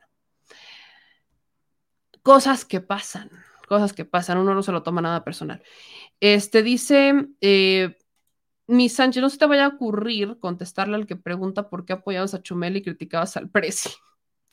mi Sánchez, Juay, Juay, Juay de Rito. Es que me está diciendo que no lo conteste y tú, tú ya sabes. Tú ya sabes, ya sé que me las tienes contadas. Mi Sánchez me tiene contadas las veces que he dado respuesta a todo esto. O sea, yo creo que tiene ahí como un pizarrón de así con las rayitas, de cuántas veces he dado respuesta a esto. ¿Cuántas? Así. La- las rayas de ya, ya, porque Iván me, me las ha contado. Voy a aplicar la que aplicaba Salinas. Remítase al video en donde encontrará mi respuesta. Re- ¿Ves? Le digo que las tiene contadas. A la persona que me preguntó que no sé quién, ve, ve, me las tiene contadas. Mil cuatro. Mil cuatro me las tiene contadas, ya. Voy a aplicar, solamente me remitiré a, vayan al video de las 1500 respuestas que ya di, por favor, y de un hilo de Twitter que hice, ahí encontrarán todas las respuestas que ya ha dado mil cinco veces. ¿Pudiera esta contar como mil cuatro y medio, mi Sánchez? Porque no fue respuesta completa. ¿Pudiera, pudiera esta contar como mil, mil cuatro, punto cinco? Sin que suba seis, porque pues punto cin- o punto cuatro, ¿no? Yo, fíjense qué raro, no quiero que suba seis. Mi, o sea, no, no quiero que suba. El, ¿Pudiese? Quizás, no sé. Piénselo. Este, acá eh, dicen, Valentín, mi querida, me llamé para usted. Eh, entre Claudia Sheinbaum, Marcelo Ebrard, ¿quién será mejor presidente? Que ya lo he dicho mil veces, Valentín. Yo no tengo candidato todavía y creo que no lo voy a tener. eh, al menos todavía no, no, me, no me convence ninguno. Yo sí me quisiera esperar a que estuvieran ya en tiempos más oficiales para hablar sobre ellos. Los voy a estar entrevistando, ya lo saben. Pero este, creo que a mí me encantaría un debate, me encantaría un debate entre ellos para definirme, pero es algo muy, muy, pero, pero muy personal. Y al final del día, lo que sí estoy convencida que sí les puedo decir es que debe de continuar la cuarta transformación. Yo sí estoy convencida de eso, solamente habrá que ver que el camino. Así que para los que sí tienen voz y voto en la elección interna, sean sabios. El país depende de ustedes, literalmente, y esto no es broma, porque el siguiente presidente será de la, de, de la cuarta transformación. Yo no veo eh, elementos para pensar que pudiera posicionarse alguien de oposición. Eh, Laila, ¿quién sigue de entrevista? Oh, sorpresa. Hoy se grabó, pero sorpresa. Sora. ¿Les puedo dar pista? Este. ¿Una? Mm, Va. No es presidenciable, es lo único que diré.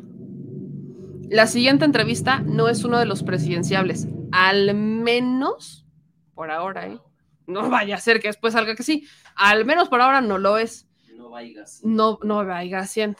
Ah, no Ah, vaya ahorita- Pero no, esta, esta fue una entrevista distinta, fíjense. O sea, sí fue, sí fue una un, un político, una política, sí fue alguien dentro del, del medio de la política, pero este no está dentro de la lista de presidenciables, no ha figurado, pero hay otras cosas enormemente interesantes que, que, tiene que dar, que me, encantó, así que los dejaré con eso. Tienen un ratito para, para hacer, la, para hacer la- la tanda o la flor de la abundancia, ¿no? Tienen ahí para buscar para dónde le pueden encontrar, hagan las apuestas y vamos a ver. Yo, yo no creo que la tienen, ¿eh? Esta sí no creo que la tiene nadie. Fue ella, él o ella. Ella, ella, ello, huyo, aye, no sé. No sé, así que este pudiera, pudiese ser, pudiese ser. Búsquenle, piénsenle, piénsenle. Yo ya les dije que esta, esta temporada del, de- ya me lo cuentas, es a políticos de oposición y presidenciales. Así que también, o sea, son dos, o sea, ya tienen dos pistas en general, tienen ya dos pistas de la siguiente entrevista, porque ya les había dado, el- esta siguiente, esta, esta temporada en particular es para este presidenciales y políticos de oposición. Así que búsquenle ustedes. La siguiente temporada de Ya me lo cuentas, ya la tengo pensada, ya tenemos el tema de la siguiente temporada, pero eso se los diré, se los diré después, pero ya está pensada y ya por ahí hay un nombre que me sacaron que sí va a estar en la siguiente temporada, no en esta, en la siguiente. Así que así los dejaré. Así los dejaré. La siguiente temporada es hasta el próximo año, entonces todavía falta, todavía falta.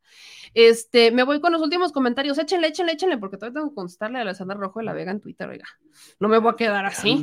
O me voy a- no, es que ya, ya lo copié, ya lo copié.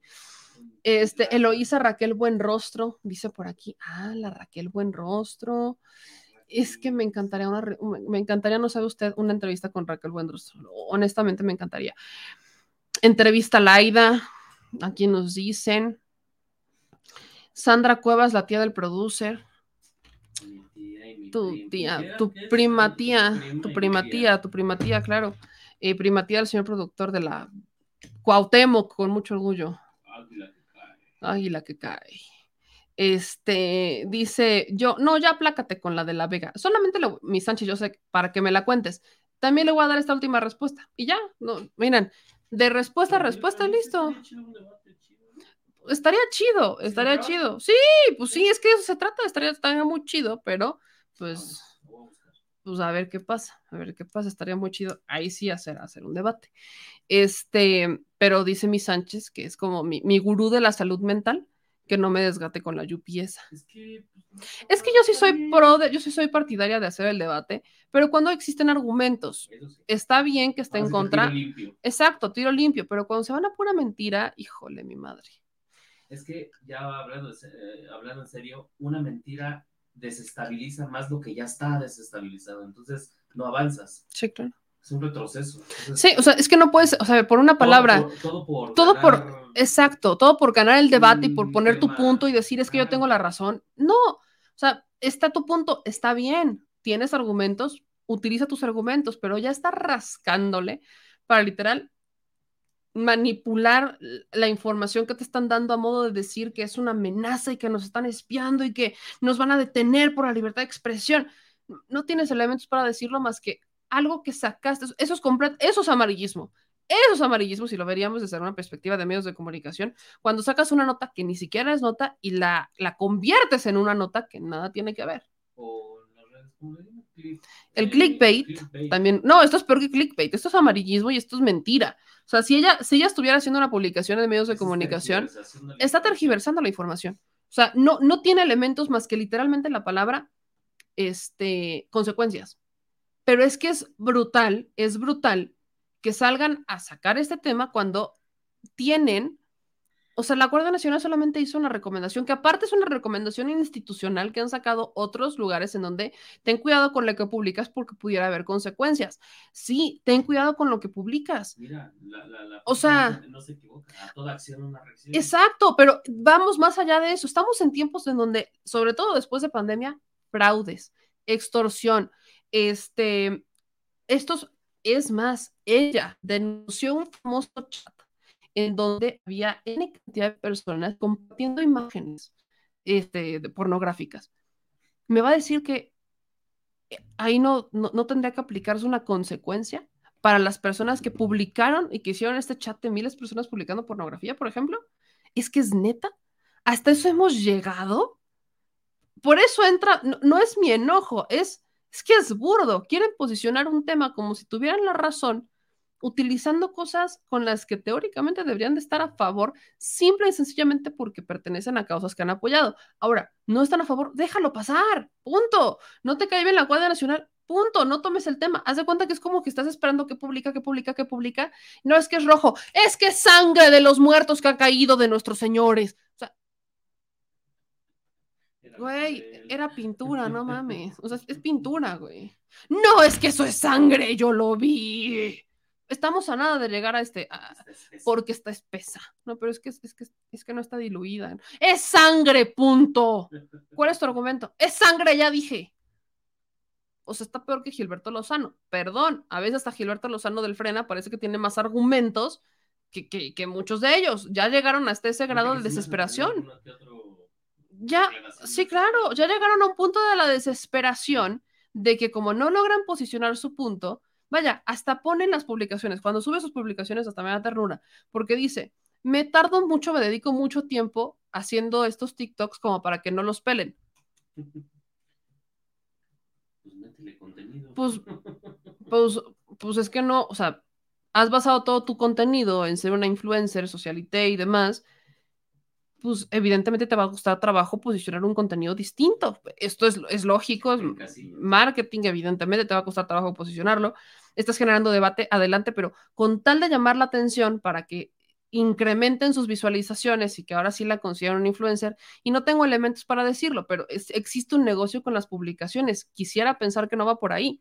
O sea, yo sí lo veo con una agenda política clara que ha perseguido Denise Dresser, pero también existe un negocio con las publicaciones que hacen los influencers. De ahí que muchos están desesperados por conseguir más visualizaciones, impactos y demás, porque como tienen la agenda y como tienen los contactos, pues perfectamente llegan con el compadre y le dicen, mira, este es mi alcance, este es mi media kit, este, échame publicidad o vamos a hacer un convenio y demás, entonces se convierten en, este, en, en prácticamente empleados de alguien más o tienen sus contratos de publicidad para publicar cierto tipo de contenido, pero depende todo de cómo andan sus alcances, sus impactos, sus publicaciones y demás. No estoy diciendo que ese sea su caso, pero por supuesto que pasa y de ahí que están desesperados por generar contenido que llama la atención, como por ejemplo lo que han hecho los de Badaboom si lo comparamos con otro tipo de contenido.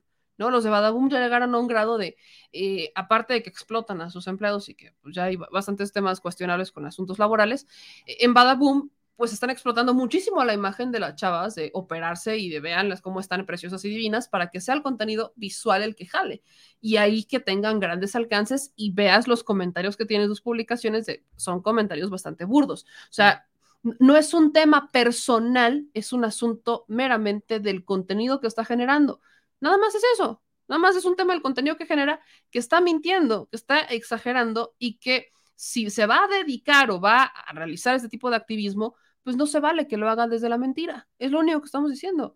Que quiera generar un contenido que llame la atención, adelante, hazlo con la verdad. No te pongas a mentir, porque entonces hay gente que te sigue y hay gente que lamentablemente se está creyendo lo que están diciendo porque te confía.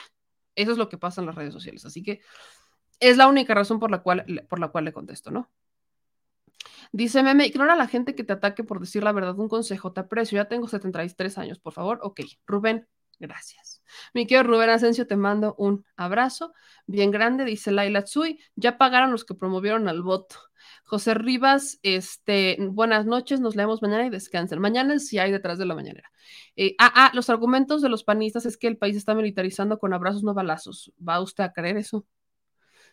Resulta muy interesante. Vamos a militar con abrazos. Vamos a militarizar con abrazos no balazos. Pues, pues, ¿qué les digo yo? Pues pues que les digo, ¿no? Nos vemos mañana, mi gente linda. Yo soy Bemeyamel y le agradezco como siempre que nos esté apoyando. Insisto, por supuesto que andan bajas las visualizaciones, pero aquí seguimos y aquí seguiremos a mucho pesar de uno que otro o una que otra, de aquí a México, al mundo, Estados Unidos, Canadá, hasta donde llegue esto. Así que yo les mando un beso a todas y a todos. Intergalaxia, Intergalaxia más allá, al infinito y más allá. Soy Buzz Lightyear, no sé cómo lo quieran ver. Mi vasito de unicornio. Ah, es que tengo vasito de unicornio. Mi vasito de unicornio y yo nos despedimos de ustedes, el señor productor. Hasta mañana. Nos vemos mañana, nos vemos mañana en la mañana y mañana pásenme sus recomendaciones para dónde voy a, encontrar una falda para el grito. Se aceptan recomendaciones y se aceptan consejos. Nos vemos en mis redes sociales y nos vemos mañana. Yo soy Meyamel, manténgase informado y por favor, ayúdeme a descifrar a la nación. Adiós. Adiós. Wow. Wow. Wow. Wow, dijo el perrín. Bye. Wow.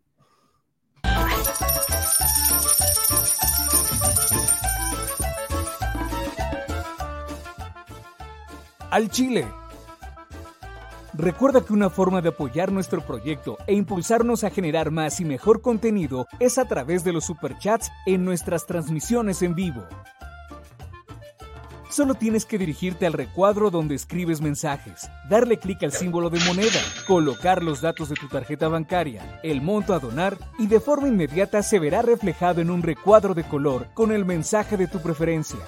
Otra manera, por si no nos alcanzas a ver en vivo, es ir a la descripción de nuestro video de YouTube, darle clic a la liga de PayPal y repetir el proceso como en los superchats. Ese recurso llegará directo a nuestra cuenta bancaria.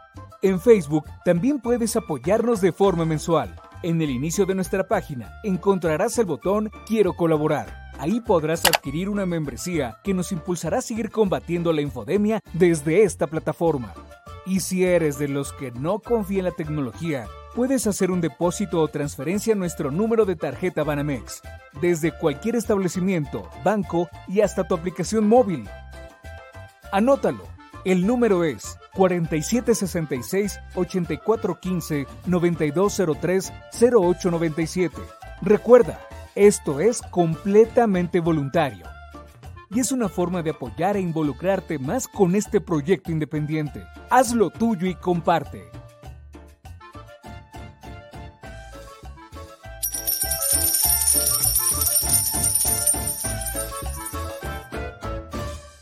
Si estás en Puebla y quieres un café que de verdad sepa a café, Ve a Georgian Café. Vas a encontrar postres, variedad de cafés y tés, pero sobre todo un precio justo y sabor inigualable. Por la pandemia, su servicio es solo para llevar, pero de verdad no te lo puedes perder.